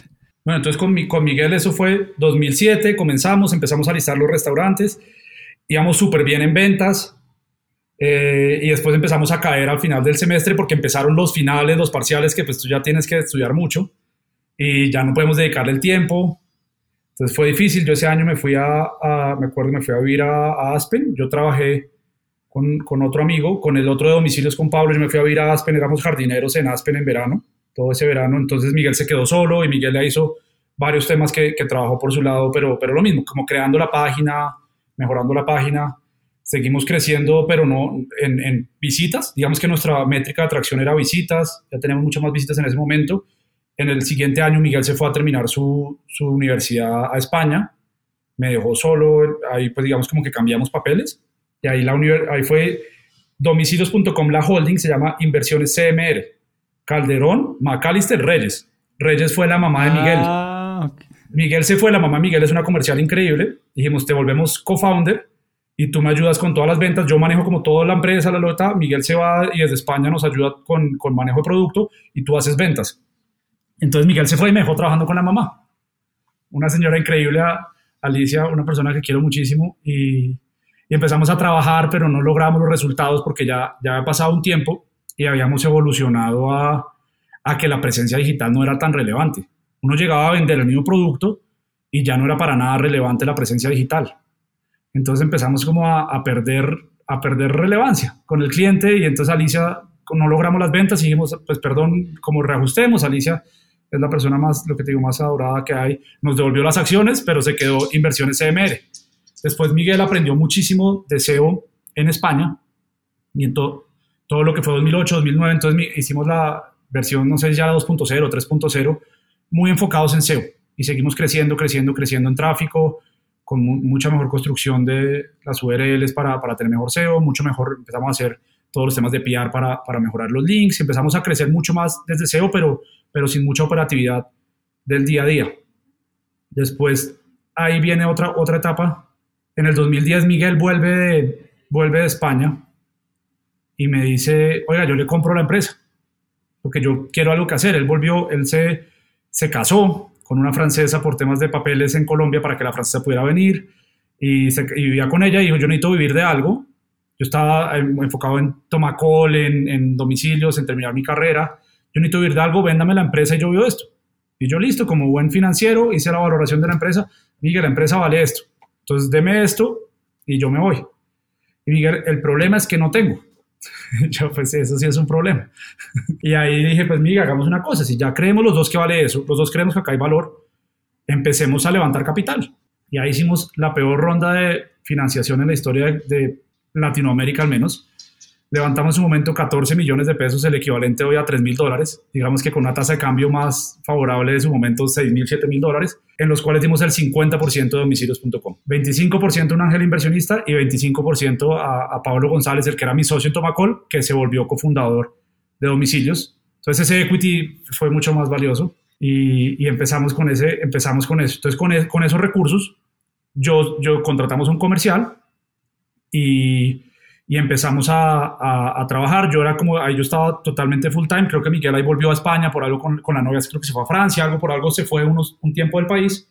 Yo me quedé a cargo de la empresa totalmente, contratamos a una comercial y ya definitivamente éramos totalmente obsoletos. Entonces nos gastamos... No ¿Pero sé, cuánto fue esta primera inversión? ¿14 millones de pesos? 14 millones de pesos en el 2000. ¿Por qué no, diez. ¿Por qué no pidieron a sus familias? Si solamente fue este cantidad de plata, ¿por qué fuiste, Porque fueron no- afuera? Porque no teníamos, la, la familia de Miguel ni mi familia tenían los medios. Si me hubiera podido prestar mi papá 5 millones, 10 millones, sí, pero mi papá no tenía 30 mil dólares para darme. Y el papá de Miguel menos. No, mis papás, Ah, ok. no, no, no teníamos una liquidez así de esos tamaños, no. Oh, no pensaste hacerla con tía, tía, hermano, amigo, en, en como 14 amigos saca millones, ya tienen No sus era- 14, es pero eso, amigos. A ver, hoy es clarísimo. Hoy es clarísimo y hoy cualquiera lo- En ese momento no existía startups, no existía financiación, no había exits de domicilios, no había eh, eh, partial exits de Rappi. En ese momento nadie le invertía en startup, nadie. Y si te iban a invertir, te Entonces, el preguntar 90%. a alguien por esto es una locura. Más sencillo es, hey, papá, mamá, voy a arrancar una panadería, dame un poquito para amar comprar el horno. Ok, listo, aquí es. Sí, y además yo ya había hecho eso. Yo había hecho, yo había hecho eso con, con los crepes. Ese millón de pesos nunca se lo devolví a mi papá. Yo tuve un tema que a los 15 años me, me volé, me, me robé el carro de mi papá y lo dejé en pérdida total. Entonces ya le debía, yo en mi mentalidad, en mi contabilidad le debía a mi papá también 12 millones de pesos de un carro. Yo debía, y mi papá me ha prestado una plata para, yo monté un cultivo con unos amigos, no solo yo, un cultivo de caucho en el Bichada, una región apartada de Colombia. Compramos 1.300 hectáreas, levantamos capital, hicimos todo, y mi papá me ha prestado ahí 10 millones de pesos. Entonces yo ya, con mi papá no podía más. Ah, Mi ok, ya. ya- entiendo. Ok. Y, y pues era, y vienen amigos con esto y, y dijimos, bueno, vamos a hacerlo. Entonces yo me gasté en mi, en mi gestión 30-40% de esos 14 millones de pesos haciendo nada, básicamente intentando vender, pagándole a la comercial y pagándome algo a mí y fracasamos totalmente. Y ahí dijimos, no, paremos, digamos, me, me despedimos y nos despe- me despidieron y me despedí y a la señora, a Joana creo que se llamaba. Y, y ahí paramos un, un- un poco. Y ahí el otro socio, Pablo, eh, que él, él también estaba emprendiendo con Tomacol conmigo, pero había montado una cadena de, de papelerías que tampoco le ha ido muy bien societariamente, dijo, yo me dedico full time, yo vengo y yo saco esto adelante. Y ahí él empezó a sacar el tema adelante, yo ahí, ahí como no, no teníamos ingresos, yo ahí empecé a trabajar en banca de inversión, yo ahí ya terminé la universidad, empecé, me volví banquero de inversión haciendo M&A, y dijimos, bueno, yo, pues yo empezamos a aportar todos y Pablo empezó full time a trabajar en domicilios, a sacar domicilios adelante. Miguel volvió de todos sus viajes que... Hay una frase, ¿tú has leído a Gar- García Márquez? La, la primera frase del libro Vivir para contarla, que es la autobiografía de García Márquez, dice, la vida no es la que uno vivió, sino la que uno recuerda y como recuerda para contarla. Eso es, sí, sí. Entonces esto es lindo, lo sí. que, esto puede, puede estar totalmente, Miguel de pronto fueron cinco viajes, yo estoy viendo que fueron dos, fue, esto es, esta es mi versión de, de los hechos.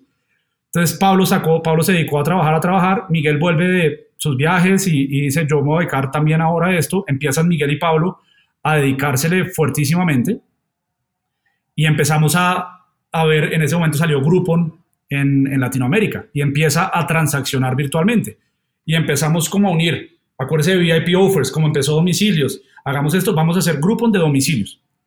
Y empezamos Miguel 24/7 a cambiar, el, a cambiar la plataforma y Pablo a conseguir, a conseguir después los cupones. Entonces lo cambiamos y empezaron varios amigos nuestros a trabajar.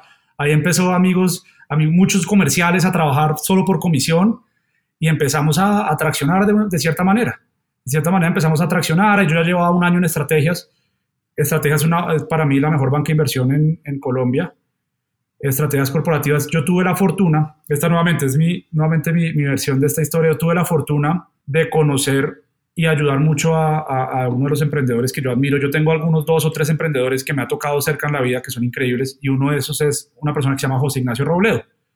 Él era un socio de la banca de inversión de estrategias y montó el primer REIT de Colombia, el primer Real Estate Investment Trust, que se llama el PEI, que hoy maneja 1.500 millones de dólares en activos en Colombia. Empezó a montar este vehículo y después dijo esto no es suficiente. Montó una plataforma inmobiliaria que se llama Terrano, que desarrolla, como que compra predios, desarrolla y alquila a largo plazo, es dueño de Cameron en Colombia, es dueño de Conecta, el centro empresarial, es, un, es una empresa de mucho más de un billón de dólares hoy en día. Él, por suerte mía de la vida, me cogió a mi analista en ese tiempo que yo estuve ahí. Entonces yo aparte de estar en, no sé, si uno hace la cuenta ayudando en, como en deals por como 1.300 millones de dólares en mi tiempo de banca inversión, yo hice, yo le cargaba la maleta a José Ignacio como yo lo molesto. Yo, yo, hacía, yo le hacía el Excel, el PowerPoint de todo lo, lo, que, lo que él hacía. Entonces esa empresa después invirtió en los Santo Domingo, la familia más rica de Colombia, dueños, dueños de mitad y mitad, dieron muchos lotes. Después vino, yo trabajé toda la carpintería de la, vino Samsel, que es el mayor inversionista de real estate en Estados Unidos, que tiene una empresa que se llama Equity International. Hizo la inversión en Terranum y yo era con este señor al lado, yo simplemente obviamente viendo y haciendo Exceles y veo esto, veo a este señor como en tres años construye un unicorn, un tipo impresionante, una visión, un carisma, una inteligencia que a mí me, me sorprende, me sorprendió sobremanera. Yo me acuerdo un día en un restaurante al lado de la, oficina de domicilios, ahí era una oficina de mi papá, que mi papá tomó una oficina, después se volvió a emplear y dejó la oficina. Entonces esa era la oficina nuestra en el Parque de la 93, 60 metros cuadrados, que era fiesta, oficina, todo. Fuimos a comer a un, a un restaurante cerca de la oficina, que era de mi papá, la que estaba Miguel y Pablo todo el día. Y, y yo les mire, yo les, yo les empecé a contar, mire todo lo que hace esta persona. Tenemos que buscar cómo levantar de otro. Este señor monta una empresa, trae a los Santo Domingo, trae a Samsel, trae a los fondos de pensión, trae a todo esto y ha levantado millones y millones y millones de dólares. Nosotros tenemos que poder hacer esto, tenemos que poder lograrlo y empezamos a, a, a mentalizar. Lo que digo es mi parte, seguramente cada, todos estamos pensando que quitamos plata y esa es, esa es mi, mi, parte de la historia. Y empezamos a trabajar muchísimo en, en Fondo Emprender. Dijimos, la forma más fácil es un sistema, un programa del gobierno colombiano que se llama Fondo Emprender. Fondo Emprender daba el equivalente a 20 mil dólares en su momento para, o 30 mil dólares para empresas en, para, que empezaran, para que empezaran las empresas. Empezamos y dijimos, yo pues banquero de inversión, Pablo que es un publicista un berraco, Miguel pues el experto en tecnología y el otro ángel inversionista que también hoy en día es partner de BTG, un otro banquero de inversión súper exitoso, Esteban García. Empezamos los cuatro a trabajar día y noche haciendo el documento de Fondo Emprender. Nosotros dijimos, imposible que dos banqueros de inversión, un gran publicista y un gran eh, emprendedor de tecnología como Miguel no podamos hacer algo mejor que todos. Salió la convocatoria y perdimos porque el fondo, sí, es que... el fondo dice, estos son fondos para emprender, no para consolidar. Como su empresa tiene tres años de fundada, no aplica. Hijo de pucha. Y esto fue pues un baldado de agua, esos, esos buenos que siempre le sirven a uno en el emprendimiento. Y ahí dijimos, pues no nos quedamos ahí. Vamos a sentarnos. Ahí sí hicimos la ronda de Friends and Family, ya empezamos a leer mucho más de startups, ya empezamos a entender y vamos a hacer la Friends and Family, como sea. Nos sentamos en, en, en mi recuerdo, yo, yo tenía un archivo, pues todos teníamos un archivito de Google Drive de, de los leads, teníamos como 110, 120 leads. Y vamos, y empecemos, y empecemos, y este, y el amigo, y en el colegio había un alguien que tenía un tío que tenía plata, y en el, había un, hay un primo que tiene un amigo que es médico, y es cualquiera que pudiera tener 5 mil dólares. Y empezamos como locos, y tuvimos la fortuna de encontrarnos con una de las grandes personas que nos encuentra en la vida, que fue Frank Canaget. Frank Canaget es el, el, mayor inversionista, persona natural de Ecopetrol, la empresa más grande de Colombia. Es un petrolero súper famoso, él hizo su, su, riqueza uniendo pozos de petróleo pequeños. Los pozos que para los grandes no eran eh, atractivos, él los comenzó a unir y montó una empresa Petrotesting o, o PSG, siempre hay varios nombres, y la vendió, un éxito muy exitoso y, y, nos empezó, hoy es el mayor inversionista de la Fórmula, E, de Rimac, le encantan los carros. Rimac es la, empresa más grande de, de carros eléctricos en, en, Europa, una empresa croata. Y él nos vio y pues, él, nosotros conocíamos al hijo de él, por, por estudió con, con Pablo, mi socio en el colegio. Conocíamos al hijo, al hijo le gustó porque en un viaje a Estados Unidos había visto Grubhub. Dice, claro, esto es Grubhub, esto tiene que pasar. Fue y le dijo al papá, esto va a pasar, esto tiene sentido y nos reunimos con el papá y lo convencimos. Y nos invirtió el equivalente a 100 mil dólares, 180 millones de pesos, en noviembre 30 del 2011, me acuerdo perfecto. Entonces ahí, ahí... Este fue la salvación de ustedes también, ¿no? En un sentido u otro, ¿sí? Claro, pues no teníamos un problema porque no, no gastábamos nada, pero, pero pues no era sostenible la vida de Miguel y de Pablo. Eh, porque pues yo estaba en banca inversión ahí y, y ahí dijimos, ahí, ahí, ahí empezó todo. Ahí empezó todo, yo creo, como que había algo de tracción de los cupones, había muchísimo trabajo. Llevamos cuatro años y medio trabajando, Pablo, Miguel y yo, fuertísimo, pero ahí como que empezó esto, yo en banca de inversión, yo ahí, ahí dijo, esto no tiene absolutamente ningún sentido. Yo no puedo ver a mis amigos, a mi empresa trabajando, tenemos recursos, yo acá, esto no tiene absolutamente ningún sentido. Estábamos en, en, en banca trabajando un deal supremamente grande, que era en ese momento la venta de la venta de la Francol, 562 millones de pesos de las mayores ventas de, de una empresa privada, 562 millones de dólares. Yo trabajé, el primer día de trabajo que yo tuve en banca de inversión, ¿Cuánto? Como medio billón. medio billón de dólares. El primer día de trabajo que yo tuve en banca inversión, el segundo día yo me fui para Cali, para la, para la Francol. Me dijeron, tiene que ir allá, traer todos sus documentos. Y ¿Qué es nadie- Francol? La Francol, se llama la empresa. Es una farmacéutica. Tiene que ir, traer todos sus documentos. El CFO sabe que usted va por esta razón, nadie más sabe. Entonces usted tiene que inventarse un cuento para que la gente no sepa que se está vendiendo la empresa. Ese fue mi segundo día de trabajo en, en banca inversión. Un año y medio después renuncio y ya estaba cerca de la venta. Y pues perdí, dejé todo ese bono, perdí obviamente todo el bono, perdí todo lo que había invertido en ese proyecto, pero feliz me fui. Mi jefe, otro, otra persona increíble, Luis Gallo, el que manejaba la banca de inversión, si no entendía, como eh, me acuerdo la frase que me dijo él, sounds complicated, lo que, yo, lo que íbamos a hacer. y, y me fui. Pero espera, ¿tú renunciaste hace cuánto de finalmente terminar este, este compra? Eh, la compra se cerró en mayo de ese año y yo renuncié en febrero, pero era una compra que se llevaba trabajando cuatro años. ¿Pero tú sabías que finalmente van a terminar o no sabía? No sabía, pero la verdad no me importaba. Así hubiera sabido, no me importaba. Para mí, yo he dejado siempre... No, no. Solamente es que tú sabes que va a aguantar un mes más para este, yo para reinvertir la plata, pero no sabía. Entonces dijiste, no voy mi- a aguantar mi más. visión siempre en banca inversión y es, y es como la lógica. Tú siempre tienes eso. Banca inversión siempre te pone la zanahoria después. Y yo quería ser emprendedor, yo quería hacer esto. Siempre iba a ser peor, siempre iba a haber un bono más grande, siempre, uno siempre tiene una excusa para no irse. Y yo dije, bueno, me voy, no, me fui. Ahí Miguel estaba trabajando part-time en una empresa del papá, con el papá y en domicilios. Miguel se puso también full-time. Pablo que venía full-time, full-time. Y ahí empezó, los tres en una oficina. Ah, Empezó, empe- veníamos con los cupones. Muy, muy bien venía el negocio de cupones, pero ya no seguíamos creciendo. Y un día no me acuerdo quién, alguien dijo, ¿y por qué no ponemos todo el menú del restaurante? ¿Por qué no en vez de solo cupones pongamos el menú del restaurante a ver si alguien pide? Y me acuerdo, el primer pedido lo hicimos el 19 de abril del 2012. El primer pedido online en la historia de domicilios. Y ese, y ese día empezó y de ahí no paramos de crecer. El primer mes hicimos 35 pedidos, el segundo 350, el tercero 700, plan, plan, pam, pam, pam, pam, pam, creciendo visitas. Después al, al otro año sacamos la página, eh, la, la aplicación móvil. Eh, solo crecimiento. Después de eso solo vino crecimiento. Ahí vino, vino un proceso muy fuerte de, de irracionalidad. Como, como, te lo, como venía diciendo, esa es mi frase favorita, viene la irracionalidad y es, vamos a comprar a todo lo que haya en Latinoamérica. Una empresa fundada con 100 mil dólares, que ya nos estamos terminando, dijimos, tenemos que hacer esto en toda Latinoamérica. Empezamos a hacer directorios, como la- el negocio era SEO o posicionamiento de motores de búsqueda, dijimos, vamos a empezar a posicionarnos en todos lados. Y hay muchos países que llegamos tarde. Entonces vamos a comprar. Vamos a comprar a Pero- Delivery en Perú, Este fue su mentalidad de mergers and acquisitions, de banca de inversión, de que tenemos que adquirir en ese momento, ese momento correcto, cuando el Seguro- precio es bajo, ponemos con este capital. Ok. Seguramente digamos que viene de ahí, ¿no? no el tema de precio, optimización, sino es... Yo sí claramente aprendí que las empresas se pueden comprar y vender y que las empresas... Eso pues sí es algo que no tenía tan claro antes seguramente y, y se me, No, no, chip. es como tú dijiste, like friends and family, para unas personas an- en ese momento fue una locura, en ese momento es normal, y para vos, para mucha gente, startups, adquirir y comprar es una locura, pero para vos fue igual de comprar como un taco en la calle, solamente más tiempo, más complicado, pero la misma cosa, compra. Yo me acuerdo que no teníamos recursos. Yo me acuerdo que para ir a Lima, yo era el que iba a Lima a hablar con, con Walter, se llamaba el dueño de Lima Delivery, se llama.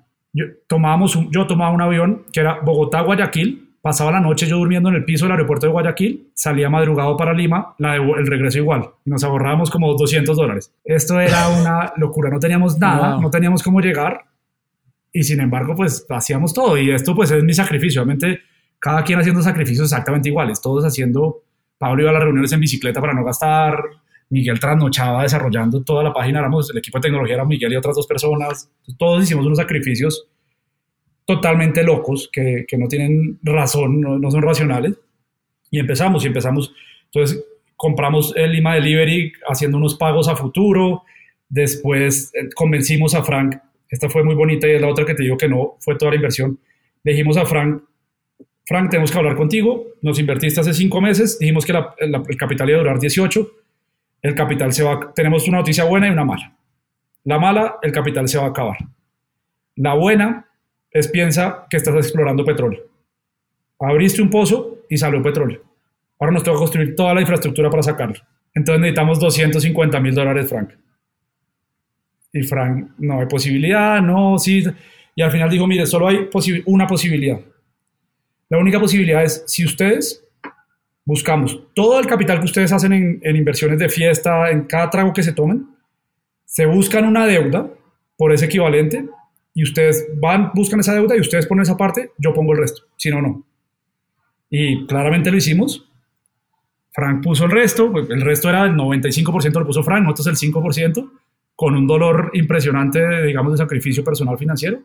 Lo pusimos, con eso terminamos la compra de, de, Buenos Aires, de Lima, Seguimos entonces buscando Buenos Aires y después empieza a llegar el primer fondo que va a llegar a Colombia, Axon Capital.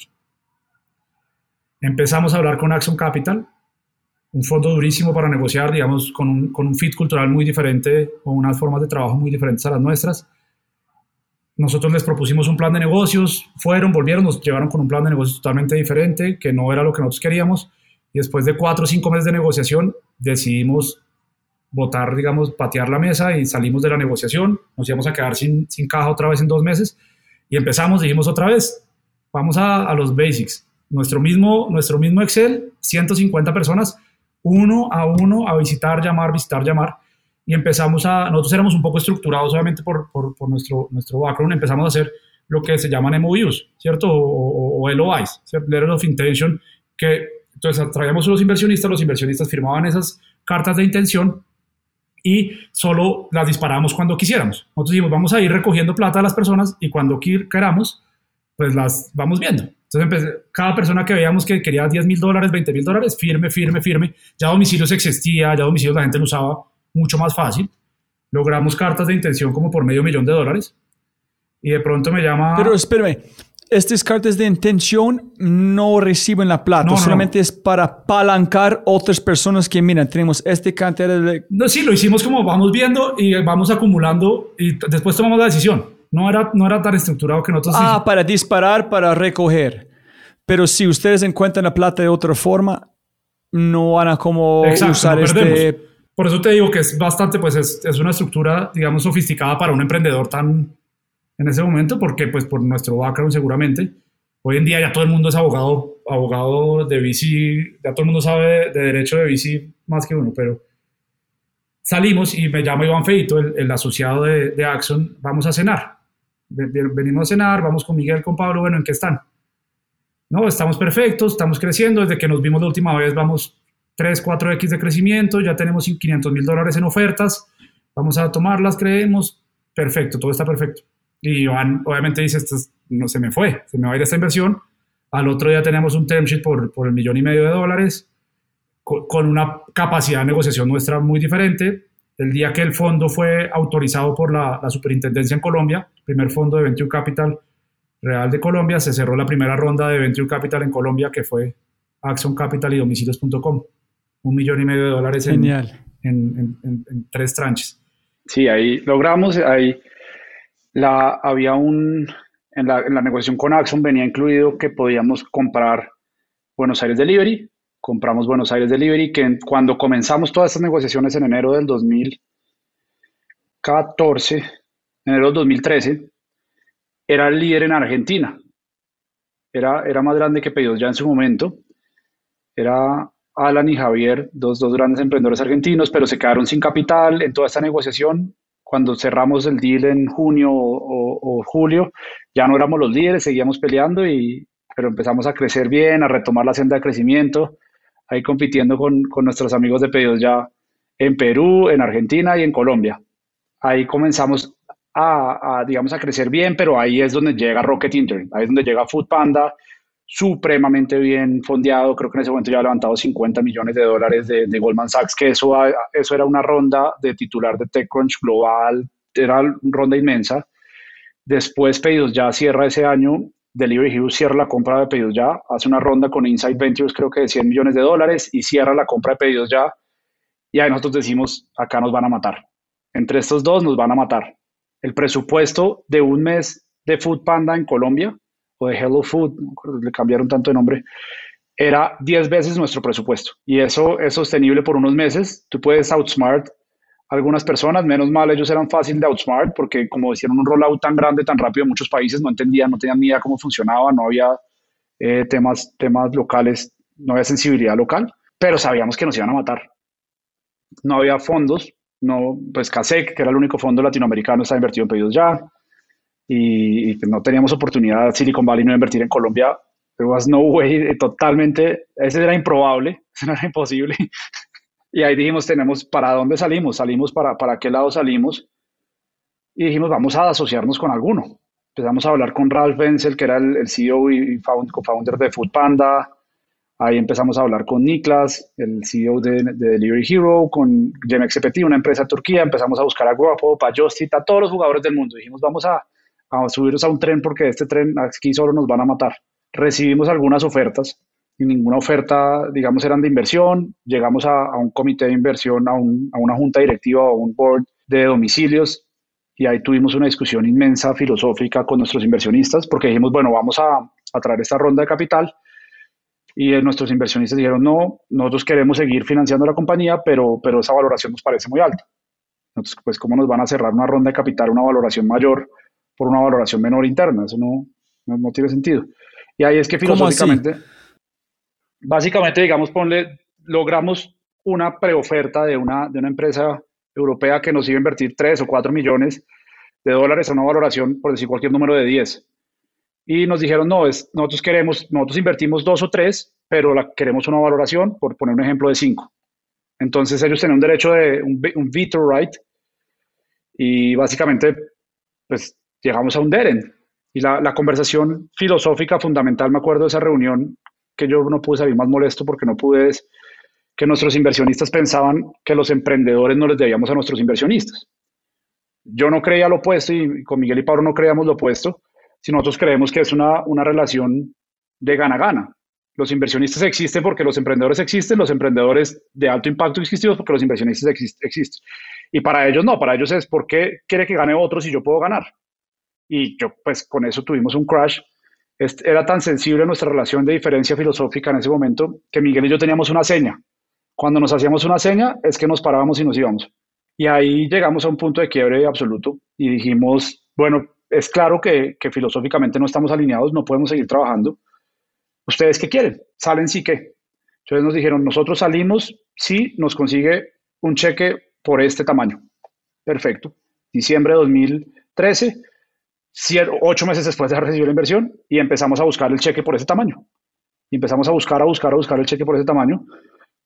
Avanzamos en diferentes negociaciones, pero la negociación que más nos gustó fue con Niklas. Niklas fundó Delivery Hero como una red de emprendedores, igual que con los amigos de pedidos ya desde Uruguay. Había un coreano, un australiano, un turco, pues después se unió el turco, unas personas en Middle East, unas personas en cada parte del mundo. Y era una red de emprendedores, una empresa que apoyaba a esas empresas locales emprendedores que empezaba a, a hacer knowledge sharing y que todos nos volvíamos mejores y nos encantó la idea.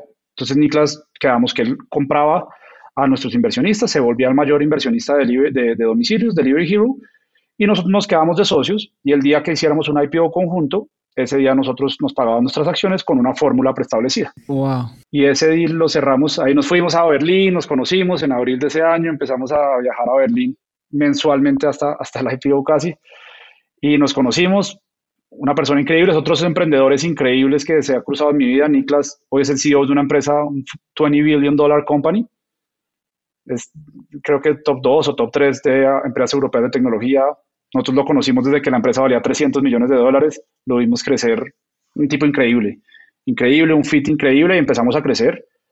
desde que Niklas nos invirtió en adelante, después hubo un problema grande, pues no un problema grande, estaba, había un conflicto de intereses grande por, en Argentina, competíamos contra Pedidos Ya en Argentina, entonces con Ariel, el CEO de, de Ya, hoy en día un gran amigo y gran admiración que le tenemos, llegamos a la conclusión que era mejor repartir los mercados. Ellos se quedaron en el sur de Sudamérica, nosotros en el norte de, de Sudamérica, ellos salieron de Colombia, Perú y Ecuador, nosotros salimos de Argentina y, empezamos a, a, trabajar como amigos y no como competidores. Y ahí empezamos a crecer, a crecer. Una pregunta, José. Cuando este problema filosófico con los inversionistas, las primeras, ¿qué dijeron cuando ustedes, cuánto tiempo cuando ustedes llegan? Listo. Si a ustedes no les gustan, creemos en nuestra visión, aquí es tu cheque. Chao. ¿Cuánto tiempo en este momento, en fin, en, como, en encontrar este cheque para ellos salen como tres meses y medio, tres meses y medio, y yo solo puse una condición, es que yo manejaba la transacción. Yo tengo experiencia con banca de inversión, con todo, y sé, sé que las personas iba, no iba a fluir si la manejaban los inversionistas. Entonces, la única condición que yo puse, yo manejo la, la, transacción, entonces fue muy fluida. Eh, yo manejaba las puntas, algún, muchísimos problemas, como cualquier transacción, pero, pero salió rápido, salió rápido, celebramos y, y eso fue para nosotros un renacer un renacer impresionante, nos sentíamos libres, teníamos con Delivery Hero, hicimos rondas de financiación por más de 40 millones de dólares en, domicilios, entonces crecimos, crecimos, crecimos, crecimos. Y al final empezó a cambiar la relación, entonces ya cuando el IPO empezó a llegar, Delivery Hero se empezó a volver más una empresa que, ese fondo de emprendedores o esa, o esa empresa de emprendedores. Y se empezó a volver una empresa verdad, una empresa mucho más con sus procesos, que tocaba pedir autorización para todo, y eh, empezó a cambiar la relación. Ahí fue que dijimos, ya se viene el IPO, crecíamos muchísimo, muchísimo, muchísimo. Desde que, desde que Delivery nos compró, pues, o, adquirió la mayoría a los inversionistas en junio del 2014, hasta que salimos a bolsa el 30 de junio del 2017, crecimos 12x. Entonces era crecimiento, crecimiento, crecimiento. Y totalmente líderes del mercado porque después vino la fusión con Foodpanda globales, entonces tomamos las operaciones de Foodpanda, nosotros en el 2016 teníamos 95% del mercado y después Delivery Hero pues cambió un poco su, su, forma de pensar y nosotros creíamos que la evolución natural de domicilios desde el comienzo lo pensamos, por eso se llamaba domicilios.com y no comida domicilio.com o algo, era ser multiplataforma. Y ahí, ahí comenzamos a decir, tenemos que hacer groceries. No conseguimos apoyo de Berlín en su momento no conseguimos apoyo de Berlín para hacer groceries porque pues no estábamos enfocados en food. Entonces ahí con, con Niklas siempre manejando transparencia y la mejor relación le dijimos déjenos hacer merkeo, déjenos hacer una empresa que pueda hacer esto. Dado que a usted no le interesa, a nosotros sí nos interesa, creemos que esto es el futuro. Y Niklas nos, nos, nos firmó un waiver o una renuncia a, a que eso no era competencia, a que nos apoyaba y a que podíamos dedicarle tiempo parcial a merkeo. Y ahí comenzamos merkeo en el segundo semestre del 2015 empezamos a, crecer con mercado, siguiendo enfocados en domicilios, pero ya empezando a transicionar un poco en nuestra mentalidad emprendedora. En el 2016 ya se hizo un poco inminente el, IPO, entonces ahí decimos, Miguel, Miguel debe salir, Miguel debe salir, ser el primero que salga, que salga Miguel y empiece a tomar las riendas de mercado, que en ese momento lo manejaba el día a día Sebastián, nuestro otro amigo. Miguel sale parcialmente, comenzó 2017. El último día de trabajo de Miguel fue el día del IPO el, día, Miguel, digamos que renunció formalmente ya en marzo y tenía tres meses de preaviso. Y el último día por contrato fue el 30 de junio, que ese día duramos hasta las 8 de la mañana el día siguiente en Berlín, disfrutando nuestro IPO. Ese fue el último día que Miguel tuvo algo que ver con domicilios. Ahí digamos que yo creo que se acabó un poco la historia del emprendimiento. El día de ese IPO fue, fue acabándose eh, gradualmente antes, fue acabándose gradualmente en la medida que, que, que Delivery empezaba a ser una empresa pública, que empezaban a salir competidores locales como Globo, que empezó a venir Uber Eats, empezó a salir Rappi, con, una, con unas reglas de juego diferentes.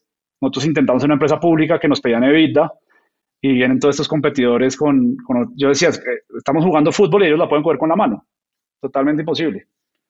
Eh, cambiaron las reglas de juego, las dinámicas cambiaron y empezamos a hacer esa transición. Merkeo empezó a crecer muy bien. Ahí viene la ronda de Carlos, de Carlos Bayona, la familia Bayona, que era nuestro profesor del colegio y después, y de Velum Ventures, ahí es como conectamos esas historias, y la, ronda de Velum Ventures comenzaron, nos empezaron a ayudar, creció Merkeo supremamente bien, y ahí pues Miguel, Miguel sale, yo, digamos, para ordenar las historias, yo sigo como CEO de domicilios, una transición ya volverlo mucho más corporativo. Cuando, cuando estábamos los tres, teníamos 24 reportes directos. Cada uno tenía sus reportes, cada uno tenía, hacía lo que quería, cada uno manejaba un departamento. Entonces yo vengo, después me quedo en toda esa etapa de transición, de, amarrar todo. Delivery Hero después se da cuenta que en Colombia no fuimos lo suficientemente agresivos, entonces por varios, digamos, mucha publicidad interna que le hacíamos al éxito de Rappi y viendo los números de Rappi, Delivery Hero se vuelve el mayor inversionista de Rappi en, el, en enero del 2018. ¿Ellos, son, ¿Ellos son grandes inversionistas en Rappi? El mayor inversionista de Rappi en su momento fue Delivery Hero. Era el mayor accionista con Sequoia. Ellos, ¿Ellos vendieron o, todo, o todavía tienen como sus acciones? No, obviamente pues es información que no conozco a detalle, pero en mi entendimiento sí, ellos tenían en su momento el 20, 22% de Rappi y Sequoia tenía algo similar. Eran los mayores inversionistas de Delivery de Rappi antes de SoftBank, eran Sequoia y, y Delivery Hero. Ese es el mismo juego que hacen como SoftBank, que es invertir en la misma tipo de empresa para si algo no funciona, el otro funciona, entonces no puedes perder. Es eso y el juego tú estás en el mercado, que sales y tienes que mostrar vida positivo. Entonces yo le pedí a Niklas, Niklas, dame un millón de dólares de vida, ¿no? Porque si se baja el vida un millón de dólares, la empresa vale 100 millones menos. Pero cuando tú inviertes en otra compañía en una posición minoritaria, la plata no importa. Al inversionista, al mercado no le importa. Se fueron 100 millones en una apuesta. Sí, 100 millones en una apuesta no importa. 2 millones de vida, 2 millones de vida es muchísimo. 100 millones apostando no importa. Y ahí, y ahí es donde uno empieza a entender las dinámicas de empresa privada y pública, Ahí pues yo ya era un empleado, un empleado supremamente bien tratado, con mucha autonomía, pero pues era un CEO empleado y me tocaba hacer lo que quisiera, supremamente difícil emocionalmente. Imagínate tú decirle a tu equipo que los recursos que no te da tu casa matriz se los da tu competidor. Se empieza a volver un trabajo, era un trabajo imposible, que era divertido, y se empieza a volver un trabajo improbable siguiéndola. Y, y yo en el 2018 le digo a Niklas ya no más, esto no tiene absolutamente ningún sentido, ese trabajo no tiene sentido. Yo, yo creo que voy a renunciar, creo que esto no tiene sentido. Niklas dice, no, quédate un poco, aplazamos un poco la discusión porque ellos querían también centralizar la tecnología de pedidos ya y la nuestra, que hace sentido, pero para nosotros era despedir todo nuestro equipo, acabar todo, y no hacía sentido en esa coyuntura. Nosotros estábamos haciendo unos deals para comprar varios jugadores locales de logística, para ampliarnos, como que queríamos ser agresivos y, y no fue la apuesta de Delivery Hero. Entonces, ya en junio del año pasado dijeron, vamos a, el del 2018, hace dos años, vamos definitivamente a hacer la migración y yo le dije, perfecto, yo definitivamente pues esto, yo soy malísimo CEO de una corporación intermedio porque me toca manejar politics, me toca, eso no me gusta, no soy bueno, hagámosle. yo salgo, yo prefiero renunciar, yo les ayudo con toda la transición, con una condición, y es que me dejen negociar la salida de todos mis empleados y esa, me aceptaron la condición, sigo, pues seguimos. ¿Para negociar qué, José? La salida de todas las personas que vamos a despedir, porque en domicilios despedimos al CTO, al CPO, al CMO, porque todo lo vamos a centralizar con, con pedidos ya. ¿sí? Son los jefes, desde hace dos años, son los, desde el día que yo salí, el día que hicimos, nosotros hicimos récord de, pedidos hace dos años, en julio o agosto del 2018, que fue un millón de transacciones en un mes. Después de que pasó eso, yo salí y desde ahí pedidos ya ha sido el dueño de domicilios y cambiaron la gente. Yo contraté, digamos que super friendly, yo soy muy amigo de pedidos ya de Delivery Hero. Yo contraté a mi reemplazo, que hoy en día es el gerente de domicilios acá, una persona increíble, Felipe Osa, pero yo tuve la capacidad de, salir a todos, entonces pudimos sacar a todas las personas. Mi CTO salió súper bien, hoy en día trabaja en Amazon en Londres, mi CFO salió súper bien y hoy trabaja con mi águila de CFO. Nuestro CPO salió supremamente bien y hoy, hoy, es, hoy es fundador en Cool, una empresa que, que nosotros invertimos con Miguel. Entonces yo me quedé haciendo como toda esa limpieza, esos dos años que Miguel estaba emprendiendo en mercado del día a día, yo me quedé haciendo, reestructurando procesos, integraciones, una cantidad de cosas súper extrañas, eh, que aprendí muchísimo, porque yo creo que uno aprende cómo funciona una empresa, ver cómo cambia una empresa de privada a pública, entender las dinámicas de una empresa, alinear departamentos, alinear países, subáreas, trabajar. Es, es increíble el aprendizaje que yo tuve de Delivery Hero. Personalmente es increíble. Trabajamos con todos los CEO globales, entonces cada dos meses nos reuníamos la empresa más vieja de, online food delivery en el mundo se llama Odloop, que es una empresa que compró Delivery Hero en, Egipto. Entonces fuimos a las oficinas de Odloop viendo a ver qué hacía Odloop. En Turquía, que somos los super, los super líderes en Turquía, viendo qué hacía MXPT. Conocí todo el mundo desde Corea hasta la Patagonia, viendo qué hacía cada una de las empresas. Increíble. ¿Y todos son muy diferentes? Sí, digamos que cambia muchísimo. Las dinámicas de, del Medio Oriente son muy, muy diferentes pues no hay venta de licores, son, es diferente la, la cultura, lo que vendes, eh, pero al final del día pues es vender comida. La, la, la, interfaz en Corea es loquísima, nunca uno ve una interfaz así, es mucho más animada, mucho más, pero al final del día es, este negocio es fácil, es contenido, logística. ten los, las marcas que son, llega rápido, punto. Todo el mundo es lo mismo. ¿Cómo aprende de qué sacar de los unos lugares e implementar en el resto? ¿Cómo es saber que en Corea si implementamos algo de se parece, funciona bien? ¿Cómo no, es pues este? eso, es, eso es ensayo de error. Yo traje de Corea el texto speech, digamos, transmitíamos los pedidos por, por texto. Pero en Corea lo hicimos un año trabajando porque la holding nos lo trajo y en Corea nos dimos cuenta que los, los MMS, los mensajes de multimedia, se usan mucho. Entonces, esa era una, ese era un feature supremamente relevante para eso, porque te llamaban, pero el- en el MMS, y acá no se usa MMS, nadie usa MMS. Entonces, como que muchos errores, pero muchos aprendizajes. La logística es muy similar en todo el mundo. En todo el mundo tú tienes lo mismo. El rider va, el rider espera, el rider llega al punto del cliente, espera al cliente. Aprendes muchísimo, pero sí hay unas diferencias culturales y sobre todo en trabajo, en lo que espera el usuario. Lo que uno de nuestros inversionistas ahora es muy, Beatriz, la, la partner de Sealla, decía eso. Lo, lo que yo aprendí, esas vivencias, no las tiene nadie, no lo, eso no, no tiene precio. Sí, ser parte de algo que es de verdad multimundial en cultura, no puedo imaginar la cantidad de aprendizaje, de saber, no es que ustedes solamente abrieron América Latina, ustedes abrieron el mundo. Sí, sí, sí, pero- entender este, Perdimos en Australia, ganamos en Singapur, ganamos en Corea, perdimos en Mire, Alemania es y en como Austria. que, Te puedo decir por que qué. ¿cuántos, ¿cuántos colombianos pueden decir ese tipo de cosas? No, ganamos, pedimos en Australia, ganamos en Singapur, ganamos, fuimos a Egipto. Who the fuck is to say that? ¿Quién no, puede de América Latina de, de su historia? Normalmente es, es América Latina, pero ustedes, gracias a Delivery Heroes, como, miren, esta es otra cosa, cultura. Filosóficamente, gracias a ustedes diciendo, no haces inversionistas o ellos no, ustedes buscaron encontrar un Delivery Hero en el momento correcto. Para Totalmente, como, ¿no? No, y yo, yo solo tengo agradecimiento. Con Niklas hablaba hace dos, tres semanas porque llegó a la barrera a los 20 billones de dólares, lo felicité. Y hablábamos de esas experiencias. Es increíble todo lo que pasamos, lo que compartimos, lo que Niklas me enseñó, lo que te digo, como me enseñó José Ignacio Robledo cuando creó su empresa Terranum y yo lo pude ver, pues ver a Niklas crear una empresa de 20 billones de dólares, haber hecho parte, haber, yo, yo me acuerdo, yo tenía, yo tenía discusiones en los, en los CEO Summits, nos reuníamos y hacíamos paneles de, de- de debate. Y mi posición es que Delivery Hero debe hacer groceries. Y la posición generalizada de Delivery es que no haría groceries. Y yo era defender, yo era en Delivery Hero diciéndole a los 45 CEOs globales por qué tenían que hacer groceries. Y, y hoy en día, ves Delivery Hero, es mucho groceries y está súper volcado groceries. Después vino logística. Viendo lo que está pasando con Rappi en Colombia, nosotros empezamos a hacer logística más temprano que todos. Y Delivery Hero nos decía, haga logística, pero tiene que ser rentable y unit economics desde el día uno. Entonces nos puso esa barrera súper complicada, pero al final día peleamos, peleamos, peleamos y le mostramos al mundo a través de Delivery Hero que se puede hacer logística. Con lo que aprendió Delivery Hero en Colombia, compró Carriage, que es el Rappi de, de Middle que es inmenso, empezó a hacer logística en todos los países.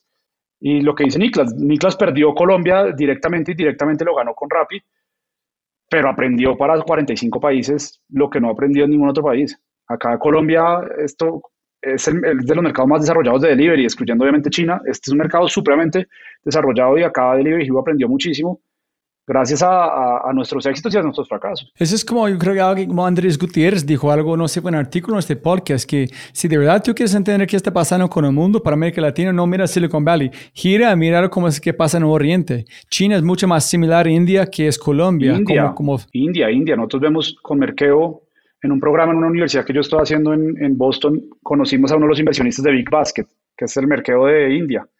Tuvimos una llamada con él hace poco, ah, pues no, hace ya unos meses. Es lo mismo, es lo mismo, el mismo driver, los mismos problemas, no hay logística, no hay métodos de pago, no hay nada. Yo creo que India es lo más parecido que hay, que está un poco más desarrollado. Yo creo que India toca verlo, China, China ya está un poco más desarrollado a mi forma de ver, pero, pero China sí privilegia más la ejecución que, que los avances tecnológicos, en mi opinión, muy personal. Entonces yo creo que acá, acá en Latinoamérica tenemos que ejecutar, ser agresivos, porque toca crear capacidades. En Estados Unidos ya todo está, pues no todo, pero ya la mayoría está creado. Toca construir más sobre la red, construir más temas más escalables. Acá toca construir la red. Toca que un camión llegue, que tú puedas pagar por internet, que un camión llegue a tu casa y te entregue algo. Esto va a construirlo. Eso no, eso no existe en el 50% de Latinoamérica. Genial, genial. Entonces, ¿cuándo fue la chispa de Muy? Si Merkeo va bien, tú sabes, como peleando con los grandes CEOs por ver Merkeo, cuando dije, necesito mío. Entonces ahí empezamos y la, la idea siempre fue que nosotros íbamos a ir saliendo a Merkeo. Entonces salía primero Miguel, después salía yo, salía Pablo. Y en un momento nos dimos cuenta que eso no tenía sentido. Nosotros creemos que el trabajo en equipo es, tú haces A, yo hago B, y si necesitas ayuda, yo te ayudo, si yo necesito ayuda, yo te la pido o tú me ayudas. Y ahí nos dimos cuenta, no tiene sentido que Miguel y yo estemos en una compañía. ¿Para qué? Si Miguel me enseñó lo que hablábamos antes, yo aprendí mucho de finanzas por mi vida, se lo enseñó a Miguel. Miguel aprendió mucho de tecnología en su vida, me lo enseñó a mí. Eh, Pablo, nuestro otro, nuestro otro co-founder de domicilios, era un comercial o es un comercial increíble, nos enseñó muchas cosas. De marketing aprendimos muchísimas cosas juntos. Entonces ya no es necesario tener los dos y, esto nos, nos, sirve para ser accountable. Es, el éxito de Merkeo se da si Miguel es un, como decimos en Colombia, un berraco, un putas. Si Miguel no es, pues Merkeo le va mal. Y lo mismo pasa con Muy. Y cuando tú tienes eso, eso te cambia a ti la vida. Porque es accountability. Normalmente cuando una empresa de tres founders le va mal, ah, es que yo quería hacer eso y este no me dejó, yo quería hacer esto. Acá es, Miguel hace lo que quiere en Merkeo, con pues, las limitaciones de corporate governance, governance normales, pero no es en el día a día. En domicilios al comienzo peleábamos por qué color debía ser la puerta de la entrada. Hoy en día yo no sé dónde queda la puerta de Merkeo de la entrada. Y seguimos siendo socios igual y seguimos Ah, ok. siendo co-founders. Entonces eso nos dio un sentido de, de responsabilidad y un sentido de logro que, que es un chip totalmente diferente. Esto es lo más grande en cambios de responsabilidad que me ha pasado en la vida. Pero también, ¿cuál es la palabra por empire en español? Ah, no, em- em- imperio. Imperio. Entonces, cuéntame la diferencia, como ese es mucho más, como tú dices, mentalidad de eso, ok, nosotros dos no tenemos que ser el mismo rey de este, necesitamos múltiples castillos, múltiples en construir un imperio. Pero entonces te, te voy a contar, te voy a contar la historia de Muy y termino con eso, concluyo con esa parte que, que hablábamos en el, en el pre-podcast. Y es, y es muy relevante y es, muy nos pasa lo mismo.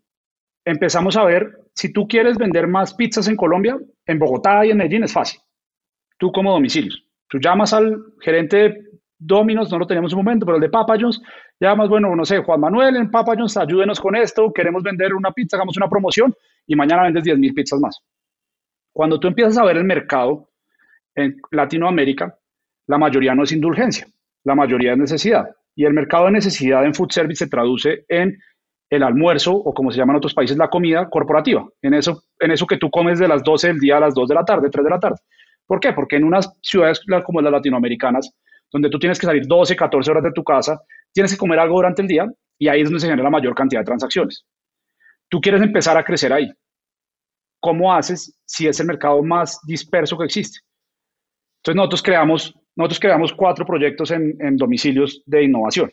Uno se llamaba Tienda de Barrio, que empezamos en el 2014, 2015 listando pequeños corner shops, tiendas de barrio, que hacíamos groceries. Desastre, malos precios, mal servicio, no hay inventarios, de ahí sale Merkeo. Segundo proyecto, logística, que en su momento era la invención de Deliveroo, que después vienen todos, es voy a llevar Michelin Star Restaurants a tu casa. Entonces, la logística es para los restaurantes que no tienen logística actualmente, que normalmente eran los apps. Empezamos a hacer logística. Nosotros vendíamos, no sé, medio millón de dólares en logística en domicilios hace cuatro años. Una logística hecha por Google Drive, WhatsApp, la fuimos metiendo tecnología. Una vaina supremamente exitosa que después pues no tuvimos los, las armas para luchar por las exclusividades y todo y perdimos las marcas, pero hoy en día esa logística que empezamos hace cuatro años es el 80-90% de las ventas de, en Latinoamérica, es logística propia en Delivery Hero, entonces fue algo muy bueno. Después venía Menú Express, que Menú Express era listar a todas esas pequeñas fondas o corrientazos o depende de la nacional, como cada uno dice, esos restaurantes que te sirven comidas ahora y empezamos a listarlos. Entonces tú sabes que eso tiene una proteína, un carbohidrato, y los listamos y empezamos a listarlos. Fue imposible, fue totalmente imposible. ¿Por qué? Porque los restaurantes hacen 100 platos al día y si los venden, si llegan 100 personas, no te van a contestar y no hacen delivery. Si les piden a alguien por delivery y no les sobran, pues no te hacen. Y si llegas los aquellos restaurantes que llegaban a trabajar con nosotros, uno, daban un mal servicio, dos, no nos pagaban la comisión. Entonces fue un fracaso inmenso. Todos los días cambiando menú. Tenemos 20 personas cambiando menús todos los días. Eso rest- fue un fracaso inmenso. Y el otro proyecto que yo también eh, lideraba se llamaba... Pero, pero en ese momento la idea de este negocio tan volátil fue de este, como cantidad, de volumen. Si podemos conquistar esos corrientazos, podemos ganar un montón de plata porque El- la es que cantidad eso es de lo que volumen. pasa. Cuando tú miras el mundo online y el mundo offline, la gran distorsión en food service es esa. En mundo offline, el mayor jugador es ese, ese segmento del, del almuerzo o la comida corporativa.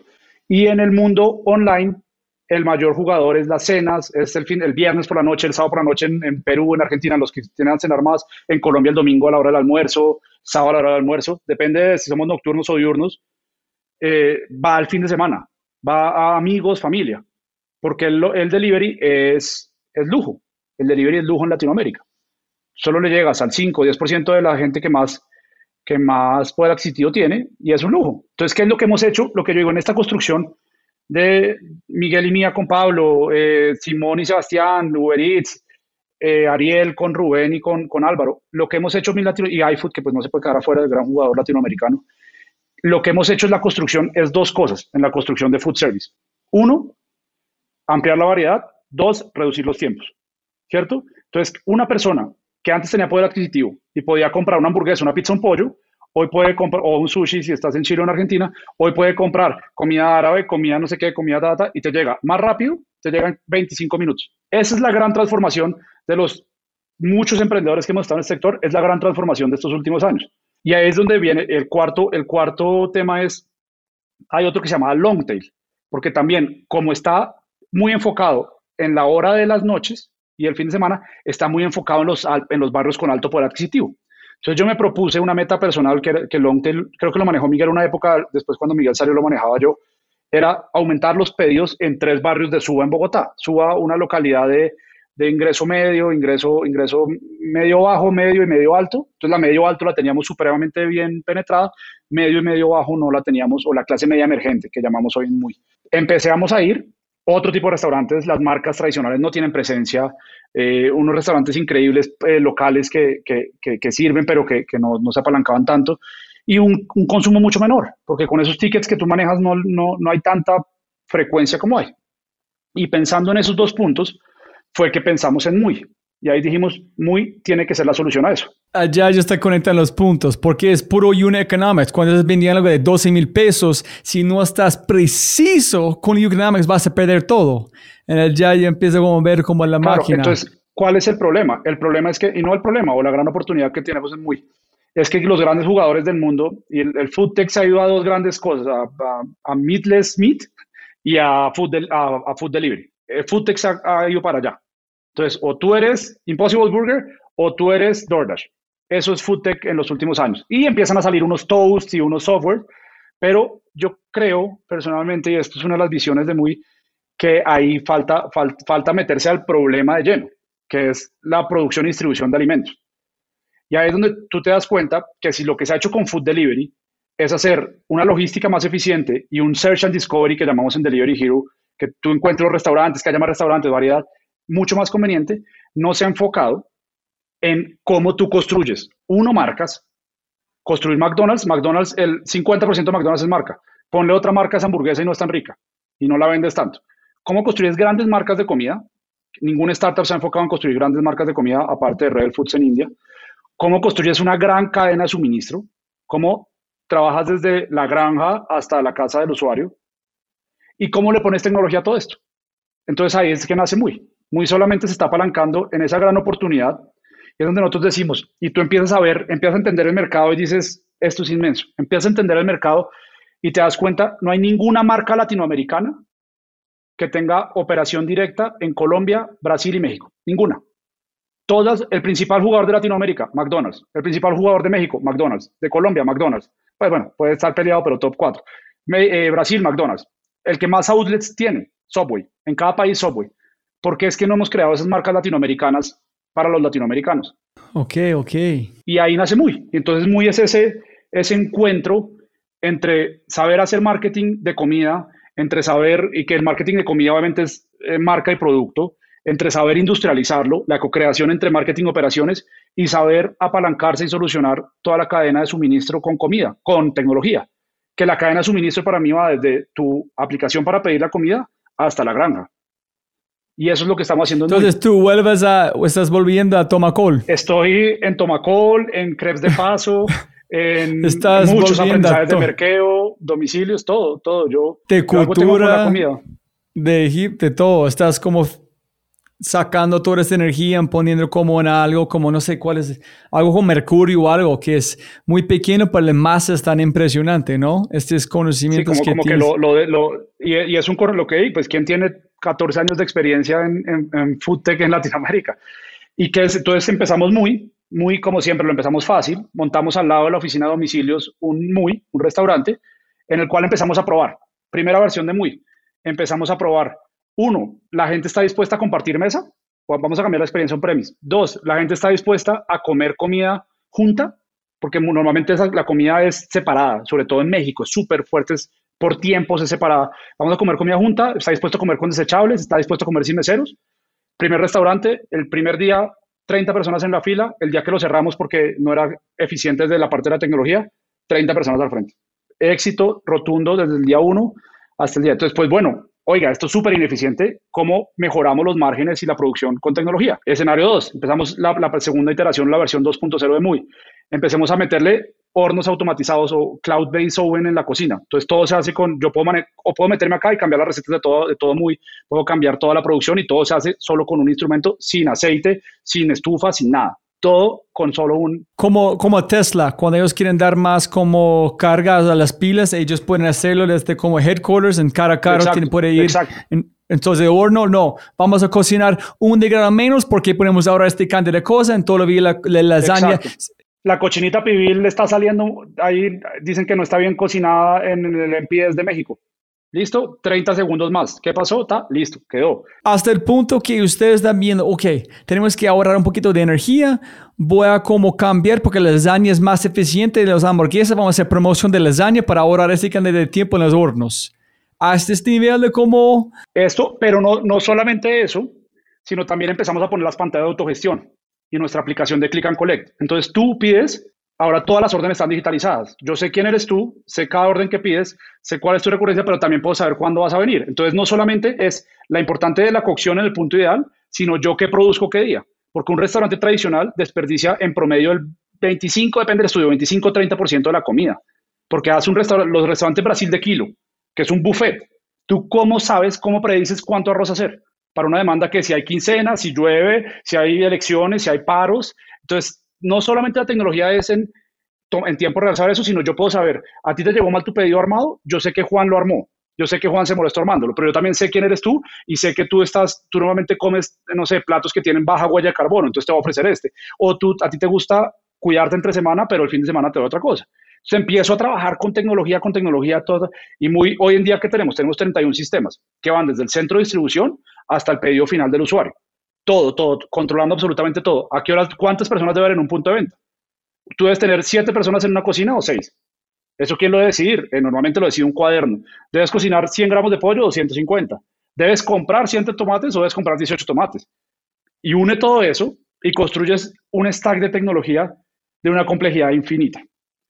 Y entonces, ¿cuál es nuestra visión con MUI? Y ahí te, me voy a, me voy a, a donde estábamos. Nuestra visión con MUI es súper sencilla. Nosotros hoy en día somos el mayor jugador de Cloud Restaurants en Latinoamérica. Cloud Restaurants, ¿qué se diferencia para nosotros de Cloud Kitchens? Cloud Kitchen es solamente para delivery. Nosotros creemos en dos cosas. En la omnicanalidad, creemos que el on-premise y el off-premise se nutren y en el futuro van a seguir existiendo. Y dos, creemos en la multimarca.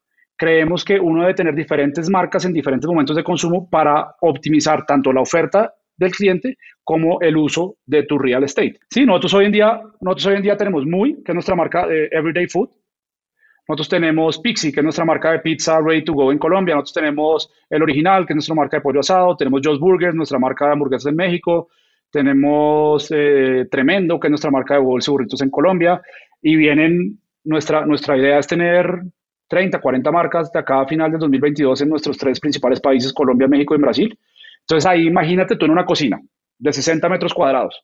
¿Cómo haces para producir cuatro o cinco marcas? ¿Cómo haces para que un señor que sabe hacer pizza, entonces hacer pizza es muy diferente a hacer arroz, es muy diferente a hacer frijoles, ¿cómo tú haces por medio de tecnología, ayudas y entrenamiento a lograr hacer de 60 metros cuadrados cinco marcas bien construidas que tengan una buena identidad y que den un buen resultado? Y ahí es donde empieza a trabajar muy, es, es, es un proyecto fascinante y ahí cerramos un poco este capítulo con, con, lo que tú dices, es la gran diferencia. La gran diferencia de cuando nosotros, que viene, empiezo por, por la frase que tú estabas citando, Cuando, cuando Rocket Internet se volvió mayor inversionista de Delivery Hero, yo estuve en Berlín esa semana y, y estaba cenando con la persona que manejó la inversión y me decía, lo que más me impresionó de Oliver Somewhere es que él dice que le cambió su, su mentalidad. Y él dice, él antes estaba en el money making business y pasó al empire making business. Entonces, hay un momento yo creo que en la vida de los emprendedores que hay ese chip.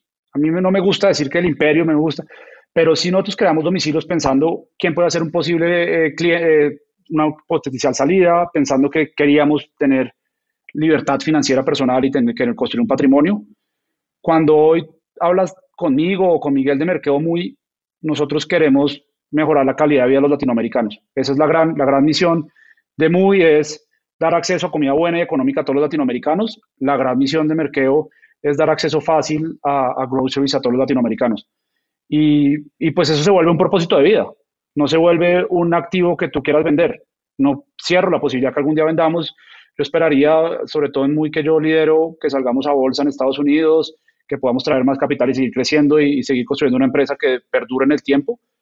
Pero, pero cambia la visión, cambia la visión porque tú no le juegas al corto plazo, porque tú no le juegas a, a, crear, digamos, esa monetización de corto plazo, sino le juegas a cambiar dinámicas a ese propósito y ahí es como unimos con toda la conversación a esa locura, a esa locura que yo, yo creo que todo debería ser cloud restaurant, deberíamos tener restaurantes que sean omnimarca, que sean omnicanal, yo creo en eso. Y muchos inversionistas no creen en eso y muchas personas no creen en eso. Y no importa, mi trabajo es convencerlos a todos. Pero ¿dónde van con tú ves en el futuro que posiblemente es una fusión natural de mercado con muy posiblemente un fintech para cómo tener este, el pago o algo de storage, cómo es el, o como algo de agri, agritech, cómo es el futuro de una empresa que puede ser un Amazon de América Latina, si ustedes van a fusionar mercado o ese tipo de cosas, cómo estás viendo a, para no tener otros jugadores. Es ustedes en cada fase de este proceso de comida, es ustedes, desde la plata, desde conseguir la, como vegetales, la carne, etcétera, hasta el punto de entrega como ustedes. Pues no hemos hablado mucho de eso. Yo, lo que sí hacemos es aprender mucho en conjunto, pero pues al igual que aprendemos con todos los otros emprendedores del ecosistema. Creemos, los propósitos pues, pueden ser similares en, en abastecimiento, pero al igual que, que también trabajamos mucho con Fruana, que también está haciendo mucho abastecimiento, no tienen que estar juntos, no tienen que estar juntos, nosotros lo que queremos es solucionar la vida, si solucionamos por separado juntos lo veremos en cada momento, hoy en día creemos que separados hace más sentido, de pronto después juntos, de pronto después compramos alguno, de pronto después todos nos juntamos, no sabemos, y es que lo que te digo, cuando y cambia la visión de voy a tener un éxito, esa no me, a mí no me importa, yo sé que tengo inversionistas que necesitan un éxito, yo sé que les tengo que dar liquidez, y eso lo entiendo porque son las reglas de juego, pero yo lo que quiero es cambiar la vida de los latinoamericanos, al igual que lo que es lo que quiere Miguel y, y, el camino no importa. Y el camino, lo que importa es ese resultado que logremos, logremos cambiarlo. Y no nos enfocamos en eso y no estamos pensando, Miguel, podemos optimizar el equity si hacemos esto, podemos, nunca lo pensamos. Y muy, ¿has pensado que muy, ustedes van a ser los Golden Arches? Eso es porque tienes un M muy. Vamos a hacer el M McDonald's una, de América Latina. Es una, es una, U, no, es una U, es un bowl que le caen los, los frijoles. No, pero hay un M, ¿no? Sí, sí, sí, pero el, el logotipo, el, el, logotipo es una U, es la U. Entonces, este van a ser el logo de McDonald's de América Latina. Yo espero que sí, yo espero, yo espero que sí, yo espero que, yo espero que sí, yo, yo me sigo sin responder y es algo que a mí me preguntan mucho y yo creo que de los grandes cambios que va a haber con toda la inversión que está viendo en Venture Capital es la creación de la, de la identidad latinoamericana. Cuando tú veías un argentino, un brasilero, un mexicano, un colombiano, qué servicios consumíamos en común o qué productos, todos eran importados. No hay una marca. Entonces hoy en día, no sé, todos vamos a estar con Nubank. Todos vamos a pedir mercado, merca, merca, merca, merqueo por merqueo, mercado por merqueo. Todos vamos, todos empezamos a, empezamos a tener esas, esos temas en común. No sé, vamos a pedir comida. Entonces, no sé, Rappi ya está en todos lados. Ya la gente, el argentino dice Rappi, mira este restaurante, mira, empieza el argentino y el colombiano a hablar de Rappi. Eso no pasaba antes. Y eso es lo que va, va a pasar. Y compra merca, Mercado Libre por Mercado Libre. Mercado Libre empieza a estar, empieza. Es la, las únicas marcas realmente multilatinas que están generando es en esta, en esta ola de inversión de Venture Capital. Antes el brasilero estaba muy en Brasil, el mexicano muy en Colombia, el muy en México, y no había esta, esta interfronteras. Hoy en día ya nos volvemos y consumimos el contenido que se crea Netflix para la región y de pronto salga un Netflix local especializado, no sé. Hay uno, Mois, Mois aquí en Medellín, con contenido local de los lugares, tratando de pelear contra el mundo de Netflix. Pero por eso, eso, y eso, y eso puede llegar a pasar en la medida que sigamos creyendo que se puede que haya emprendedores. Entonces, no sé, Platzi después es una universidad, al menos para, para todos los países hispanoparlantes. Eso es lo que a mí más me motiva de todo esto que está pasando. Van a ser genial, ¿no? Es como en cinco años van a ver qué, qué, como, qué significa ser latino, colombiano, van a ser... Ahorita ya para mí es radical diferente de hace muchos años. Es porque arranca este podcast, porque nadie está contando esta historia. Hablando con voces, hijo y puta, pensando en imperio de este como negocio, es solamente como alguien como vos llegar hasta donde puedes ver en abrir esta otra puerta, en acá es el mundo, no más están allá, es más grande aún. Claro, claro. En, para mí fue invisible antes de platicar contigo. ¿Puedes soñar más? Sí, puedes soñar más grande. Cada vez puedes soñar más grande. Claro, pero y eso es lo que queremos muy, que uno cayó muy en Buenos Aires, cayó muy en Sao Paulo y que tengamos una experiencia increíble. Muy se, se hace mucho local, entonces la, la experiencia en México es diferentísima a la experiencia en Colombia pero compartimos valores, principios y, sobre todo tecnología en común que nos va a hacer crear esa marca hecha para cada uno, esa experiencia hecha para cada uno, pero que nos identifique en común. Y, pues esta, esta no es solamente mi bandera, es la bandera de todos los emprendedores de Latinoamérica que podemos construir eso. Genial, genial. Listo, las últimas preguntas. ¿Qué es lo más lindo que alguien ha hecho por ti? Yo creo que, yo creo que hay, hay dos cosas. Yo creo que oyendo además toda la historia de hoy, hay, hay, hay personas muy importantes. Obviamente, aparte de toda la co-creación de valor que hemos hecho con, con mis socios, es claro la, la, apuesta que hizo mi familia por mí, a ver, mi papá haberme prestado ese millón de pesos al comienzo para empezar los crepes, o, los, o los, el resto de plata para sembrar caucho en el bichada, o ese apoyo, eso claramente es una parte fundamental de, la historia, esa familia, y, y, la otra parte hoy en día, pues claramente es mi esposa, me acuerdo cuando empezamos en domicilios, hacíamos turnos de call center los fines de semana. Cada día era un founder diferente, hasta que alguno, alguno dijo no más. Y yo hacía con mi esposa. Yo un domingo me sentaba, mi esposa con un computador, yo con otro, cada uno con un teléfono a dictar pedidos. Y eso, esa construcción, como que, que, creo que esa, es el soporte de mi familia, de mis papás, de mi hermano y de mi esposa, eso no. Eso pues es lo más lindo que uno tiene, yo creo. Yo me gustaría saber en el futuro, no sé si van a quitar la magia, es un quantum computing, para volver a decir, ok, quitan este millón del papá de José, ¿en dónde está en este momento? Para ver si hay momentos claves que abren la, como el espacio de confiar en alguien más o vos como, como eres con su ADN van a llegar allá sí o sí. Me gustaría saber qué impacto tienen esas acciones pequeños, de como un millón de pesos de un padre, a qué es probabilidad en suerte que tú vas a llegar allá. Y eso seguro cambia, de pronto no uno puntual, pero si, si uno cambia varios momentos de la vida, seguro cambian. Es muy fácil, destruir un sueño es muy fácil. Sí, en un pedacito, de semillas, es poco. Listo, ¿cuáles son los uno o tres libros que quieres recomendar a la, gente como escuchando? Ahí, ahí, yo creo que para mí de los mejores CEO, de pronto no el mejor emprendedor, pero alguien que logró racionalizar el método de CEO, de manager, claramente, es Andy Groove y creó un manual de cómo ser mejor manager. High Output Management para mí es una biblia para cualquier persona que quiera manejar a un equipo. Con mi, con mi forma de medir y mi, mi locura por los números, creo que Measure What Matters de, de John Doerr es indispensable. Uno tiene que tener sus metas claras, saber cuándo va a llegar, a dónde, ser un buen manager y, todo es fácil. Y, y, la cultura, la cultura creo que es relevantísima para una persona que quiera hacer una empresa, entender cómo la cultura es ese, ese, ese, esas normas de juego claras, ese que hace la gente cuando uno no lo está viendo y, y What You Do Is Who You Are de Ben Horowitz creo que es un mega clásico, así sea tan, tan, tan nuevo. Ok, súper, súper. Eh, ¿Cuáles son las cualidades en los demás que respetas y admiras porque no las tienes? yo, yo no soy muy artista, yo no soy muy artista. Digamos que, que la creatividad se puede definir de dos maneras. Creativo es alguien que, que vota ideas y que tal, o creatividad es alguien que lleva ideas a la práctica. Yo creo que yo soy muy bueno llevando ideas a la práctica, en esa parte de creatividad de crear soy muy bueno, pero en la parte de sensibilidad artística, en la parte de crear como conceptualmente, visualmente, estéticamente, eh, creo que me he entrenado muchísimo, mejorado muchísimo desde, desde que era un, simple ingeniero pero, pero sigue, yo entiendo perfectamente la sensibilidad artística que no tengo y admiro mucho eso. Y otro tema que, que carezco mucho, que tengo que trabajar y creo que, que he mejorado es, es en la empatía. Hay gente que es naturalmente empática con los demás.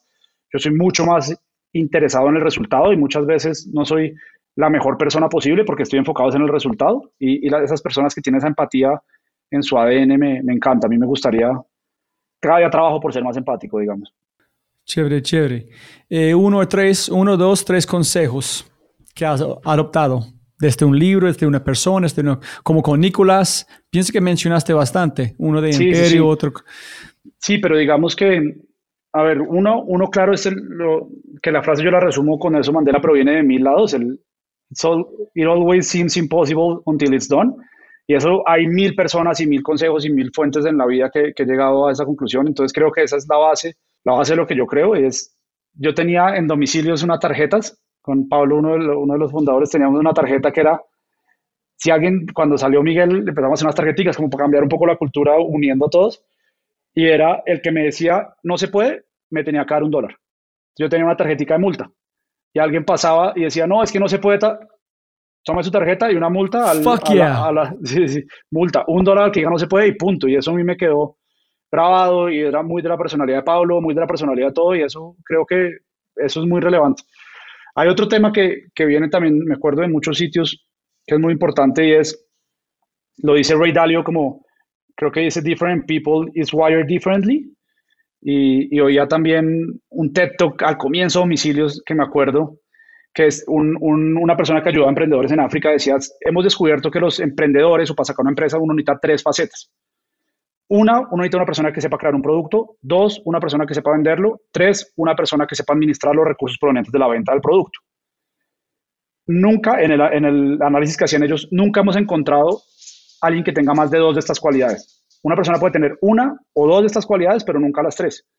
Y cuando tú unes un poco Rey Dalio con esto y con, otros muchos aprendizajes, tú te das cuenta que, que las personas son diferentes, que las motivaciones son diferentes y que por eso tienes que empoderarlos y retarlos diferente.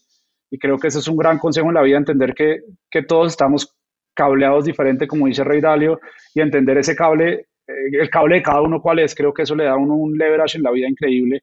Poder. Y otro, en este curso que estoy tomando en, en Boston, llegó un, un partner de una de las consultoras más grandes del mundo de recursos humanos. Y él decía, hicimos un análisis muy, muy grande, tiene- están presentes como en 120 países, hicimos un análisis muy grande para determinar cuál es el mayor factor relacionado al éxito de una persona. Y entonces todos esperando, bueno, ¿qué va a decir? La inteligencia, el que No estudió, hay, ¿dónde? no Sí, hay. sí. No, sí, hay una. Y es ¿Qué la suerte. La suerte. Yes, Tú donde sí. nazcas. No, no, pero la suerte es esto. Oye, ¿qué es la suerte? En la definición de él. Tú dónde naces, quiénes son tus papás y si te enfermas o no.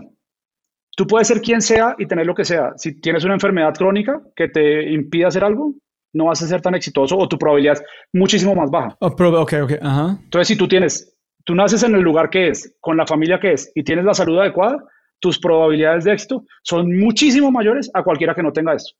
Yo no puedo controlar, y ahí qué es lo que yo tomo para mí y que me ha cambiado mucho mi vida. Yo, yo no puedo controlar dónde nací, yo no puedo controlar quién fue mi familia, que creo que fui muy afortunado en esas dos, ¿no? pero yo sí puedo controlar cómo manejo mi salud. Yes. Y desde, desde que eso me cambió, yo he bajado 20 kilos. He bajado 20 kilos en los últimos dos años. No, hermano. casi todos los días. Mira cuando está viendo como los, los, todas las fotos que, que vos tienes. Sí, En el, sí, yo sí, vi la última charla que tú hiciste con Endeavor, este chico con este bigote. ese- Sí, Ese no una es el super- mismo man. Este No, no, flaco, no. ¿quieres? Un gordito del otro día decía ese, un- hizo un podcast hace poco y Ariel, el CEO de Pedidos, ya que hablo cada dos meses, me decía eso. Me dijo una palabra en uruguayo que no me acuerdo cuál era, que es eso, como que estás, eres otro. Porque, porque aprendí eso. Yo la única variable, la variable que más puedo controlar que puede ma- maximizar el output de mi vida es yo no morirme y yo, no, y yo ser saludable. Súper, súper, súper. Esos son, esos son excelentes. Esos consejos son... Yo voy a llevar estos al banco porque yo construí un test, se llama tu potencial de innovación exponencial. En un factor que tengo, que, yo aprendí de ustedes, en un parte que tengo aparte es, es su estado mental, emocional y de qué comes es un porcentaje de suerte. Que si tú quieres competir en alguien más hacen igual, y quieres como, su, como superar su nivel de éxito, cuida su cuerpo, cuidan quién eres. Y, En y- y me encanta lo que dices, me encanta porque la salud no es solo física, sino mental. Entonces, por eso yo, lo que yo por eso empecé a tener coach, yo tengo coach de cuánta cosa, leer libros de, de, de, de cómo ser mejor persona, descubrir mi propósito, etcétera, etcétera, una cantidad de cosas, digamos, muy extensas, pero esa salud mental es igual de relevante a la salud física. ¿En la coaching te ayudó mucho? Sí, sí, me ayudó, me ayudó muchísimo. Me ayudó muchísimo, sobre todo a, entender cuál es mi propósito. Y uno entiende, y hay cosas, hay, después uno se da cuenta. Cuando uno se da cuenta, hay cosas en la vida que uno conecta y cosas que uno no conecta. Cosas que le inspiran a uno y cosas que no le inspiran. Y, y eso es relacionado con el propósito que uno tiene en la vida. Pero ¿cuál es? ¿Tienes un propósito o quieres un to be? ¿O tienes un? Mi propósito es, razón claro, de vivir. hoy te lo puedo decir, mi propósito es ayudar a crear oportunidades de empoderamiento y mejorar la calidad de la vida de las personas. Ese es mi propósito. Cualquier cosa que empodere a las personas, que empoderar para mí la definición es sacar del- de, victimizar. Esa persona que dice, no, no puedo, esa persona que dice, no, yo no puedo, a mí no me da, a mí ta-". Eso para mí es sacar a esa persona y desempoderar y mejorar la calidad de vida. Yo cualquier cosa Ah, que sea ok. empoderar o mejorar la calidad de vida me hace feliz. Y una vez que descubro eso, pues solo me meto a hacer esas cosas. Si pudieras enviar un mensaje a toda América Latina por WhatsApp, que todos van a leer este momento, ¿qué enviarías? A América Latina yo creo que, que, que es, pues no creo, es uno de los continentes o una de las regiones más desiguales del mundo. Entonces yo creo que el mensaje, yo lo haría, haría targeting del mensaje y separaría dos grupos, uno de los que pueden dar o pueden ayudar y uno de los que necesitan recibir ayuda. Tú eres la primera pueden- persona en la historia de 150 episodios que están haciendo A-B test con el WhatsApp mensaje. No, toca, pues si tengo tecnología puedo hacer targeting. Básico, ¿no? Listo. Y a los que, a los que pueden dar, yo los invitaría a que inviertan a los demás y creen oportunidades. Yo creo que en Latinoamérica nos falta mucha cultura de, de filantropía, de ayudarnos, y, y creo que muchas personas están muy enfocadas en sí mismo. Uno ve por eso empresas de tercera, cuarta generación. En Estados Unidos el, el, el Big Pledge que están haciendo Bill Gates, este, Warren Buffett, eso no existe y esa mentalidad no existe. Entonces yo creo que lo primero es que cambiemos aquellas personas que tengamos la oportunidad de dar, demos, invirtamos en los demás y creemos oportunidades y nos va a ir mejor a nosotros y a nuestros hijos seguramente si hacemos eso. Va a ser un continente más igual, más seguro, con más oportunidades para todos. Y a las personas que necesiten ayuda, que creo que es otro de los grandes problemas de Latinoamérica, es no sean cortoplacistas. Trabajen siempre pensando en el largo plazo y luchen correctamente, que creo que el correctamente es muy importante, por ganarse las oportunidades. Yo creo que tenemos que, la corrupción es lo peor que hay acá, la, la falta de meritocracia. Entonces, todas las personas, que es muy difícil porque ser pobre en Latinoamérica es durísimo, ser- uno la pasa, puede pasar muy mal en Latinoamérica, pero tenemos que pensar a ese largo plazo y construir un pasito a la vez y esperar que las otras personas que puedan crear las oportunidades las creen. Y si cerramos ese círculo de creación de oportunidades, creo que estaremos en un mejor lugar. No, genial. Me encanta, me encanta. Si pudieras retroceder en el tiempo, la mitad de tu vida o un poquito más adelante, ¿qué consejo te darías? Como 20, 22, 23. No es decir su mitad de su edad, porque es- jóvenes tengo que adelantar un poquito. yo creo que yo era muy respetuoso de los títulos y de la edad, y entonces si alguien había una universidad o trabaja en algo, y mucha gente yo le ponía mucho peso a los consejos que me daban por su título o por su experiencia, y creo que yo quitaría eso totalmente, yo odio, hoy en día odio eso, yo creo que te- me hubiera dicho confíe más en usted, no oiga a nadie más, pues oiga lo que, lo que sea constructivo y le sirva, y lo demás no se deje destruir sueños o, o bajar la nota por, por alguien que no tiene ni idea, porque además la mayoría de gente que da consejos no tiene ni idea de lo que está diciendo. Increíble. Y las últimas rápidas. Palabra favorita. Palabra favorita, intentar, Palabra menos favorita. mediocridad, Sonido favorito. del agua. Sonido menos favorito. Yo odio el ruido, pero los gritos, los pidos, pitos, claxon, bocina, como le digan cada uno. ¿Quién te, qué te- ¿Quién te inspira creativamente? ¿Por qué? ¿Qué me inspira creativamente? Lo, muy alineado con mi propósito, las oportunidades de mejorar la vida o solucionar problemas. Yo veo una oportunidad de mejorar la vida de alguien o solucionar un problema y ahí me puedo quedar dando vueltas.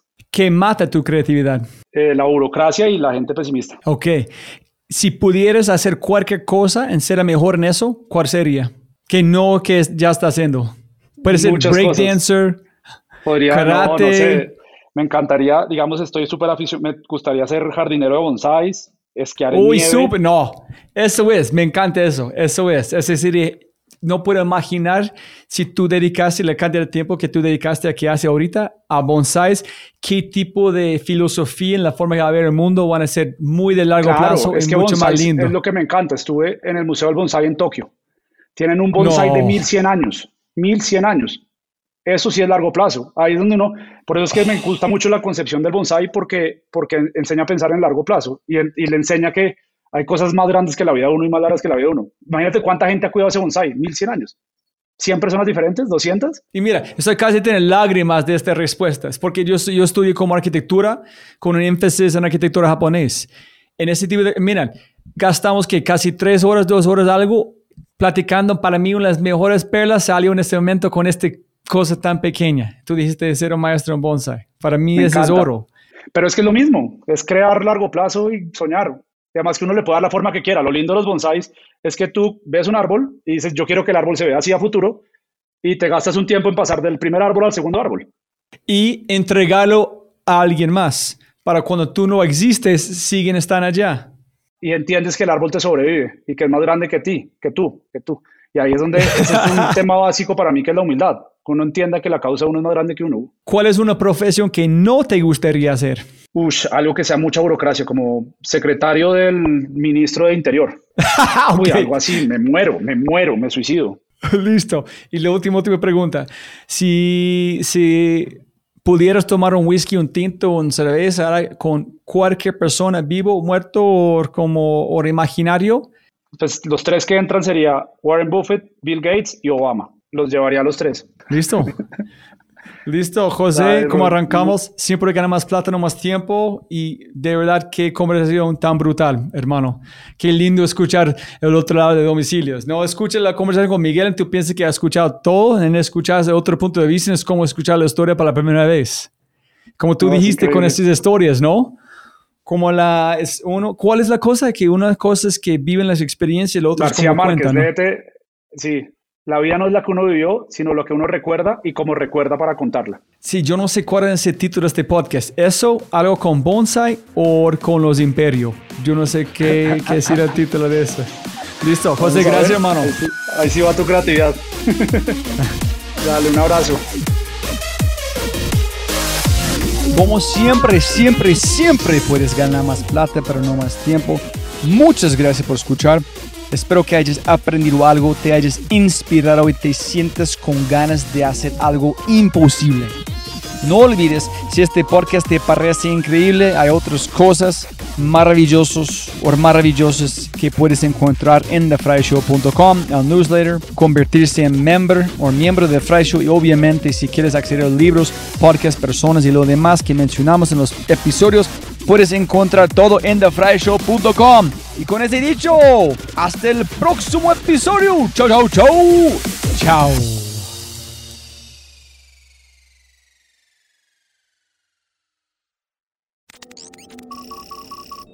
Como siempre, siempre puedes ganar más plata, pero no más tiempo. Muchas gracias por escuchar. Antes de terminar, unas cosas importantes para preguntar y mencionar.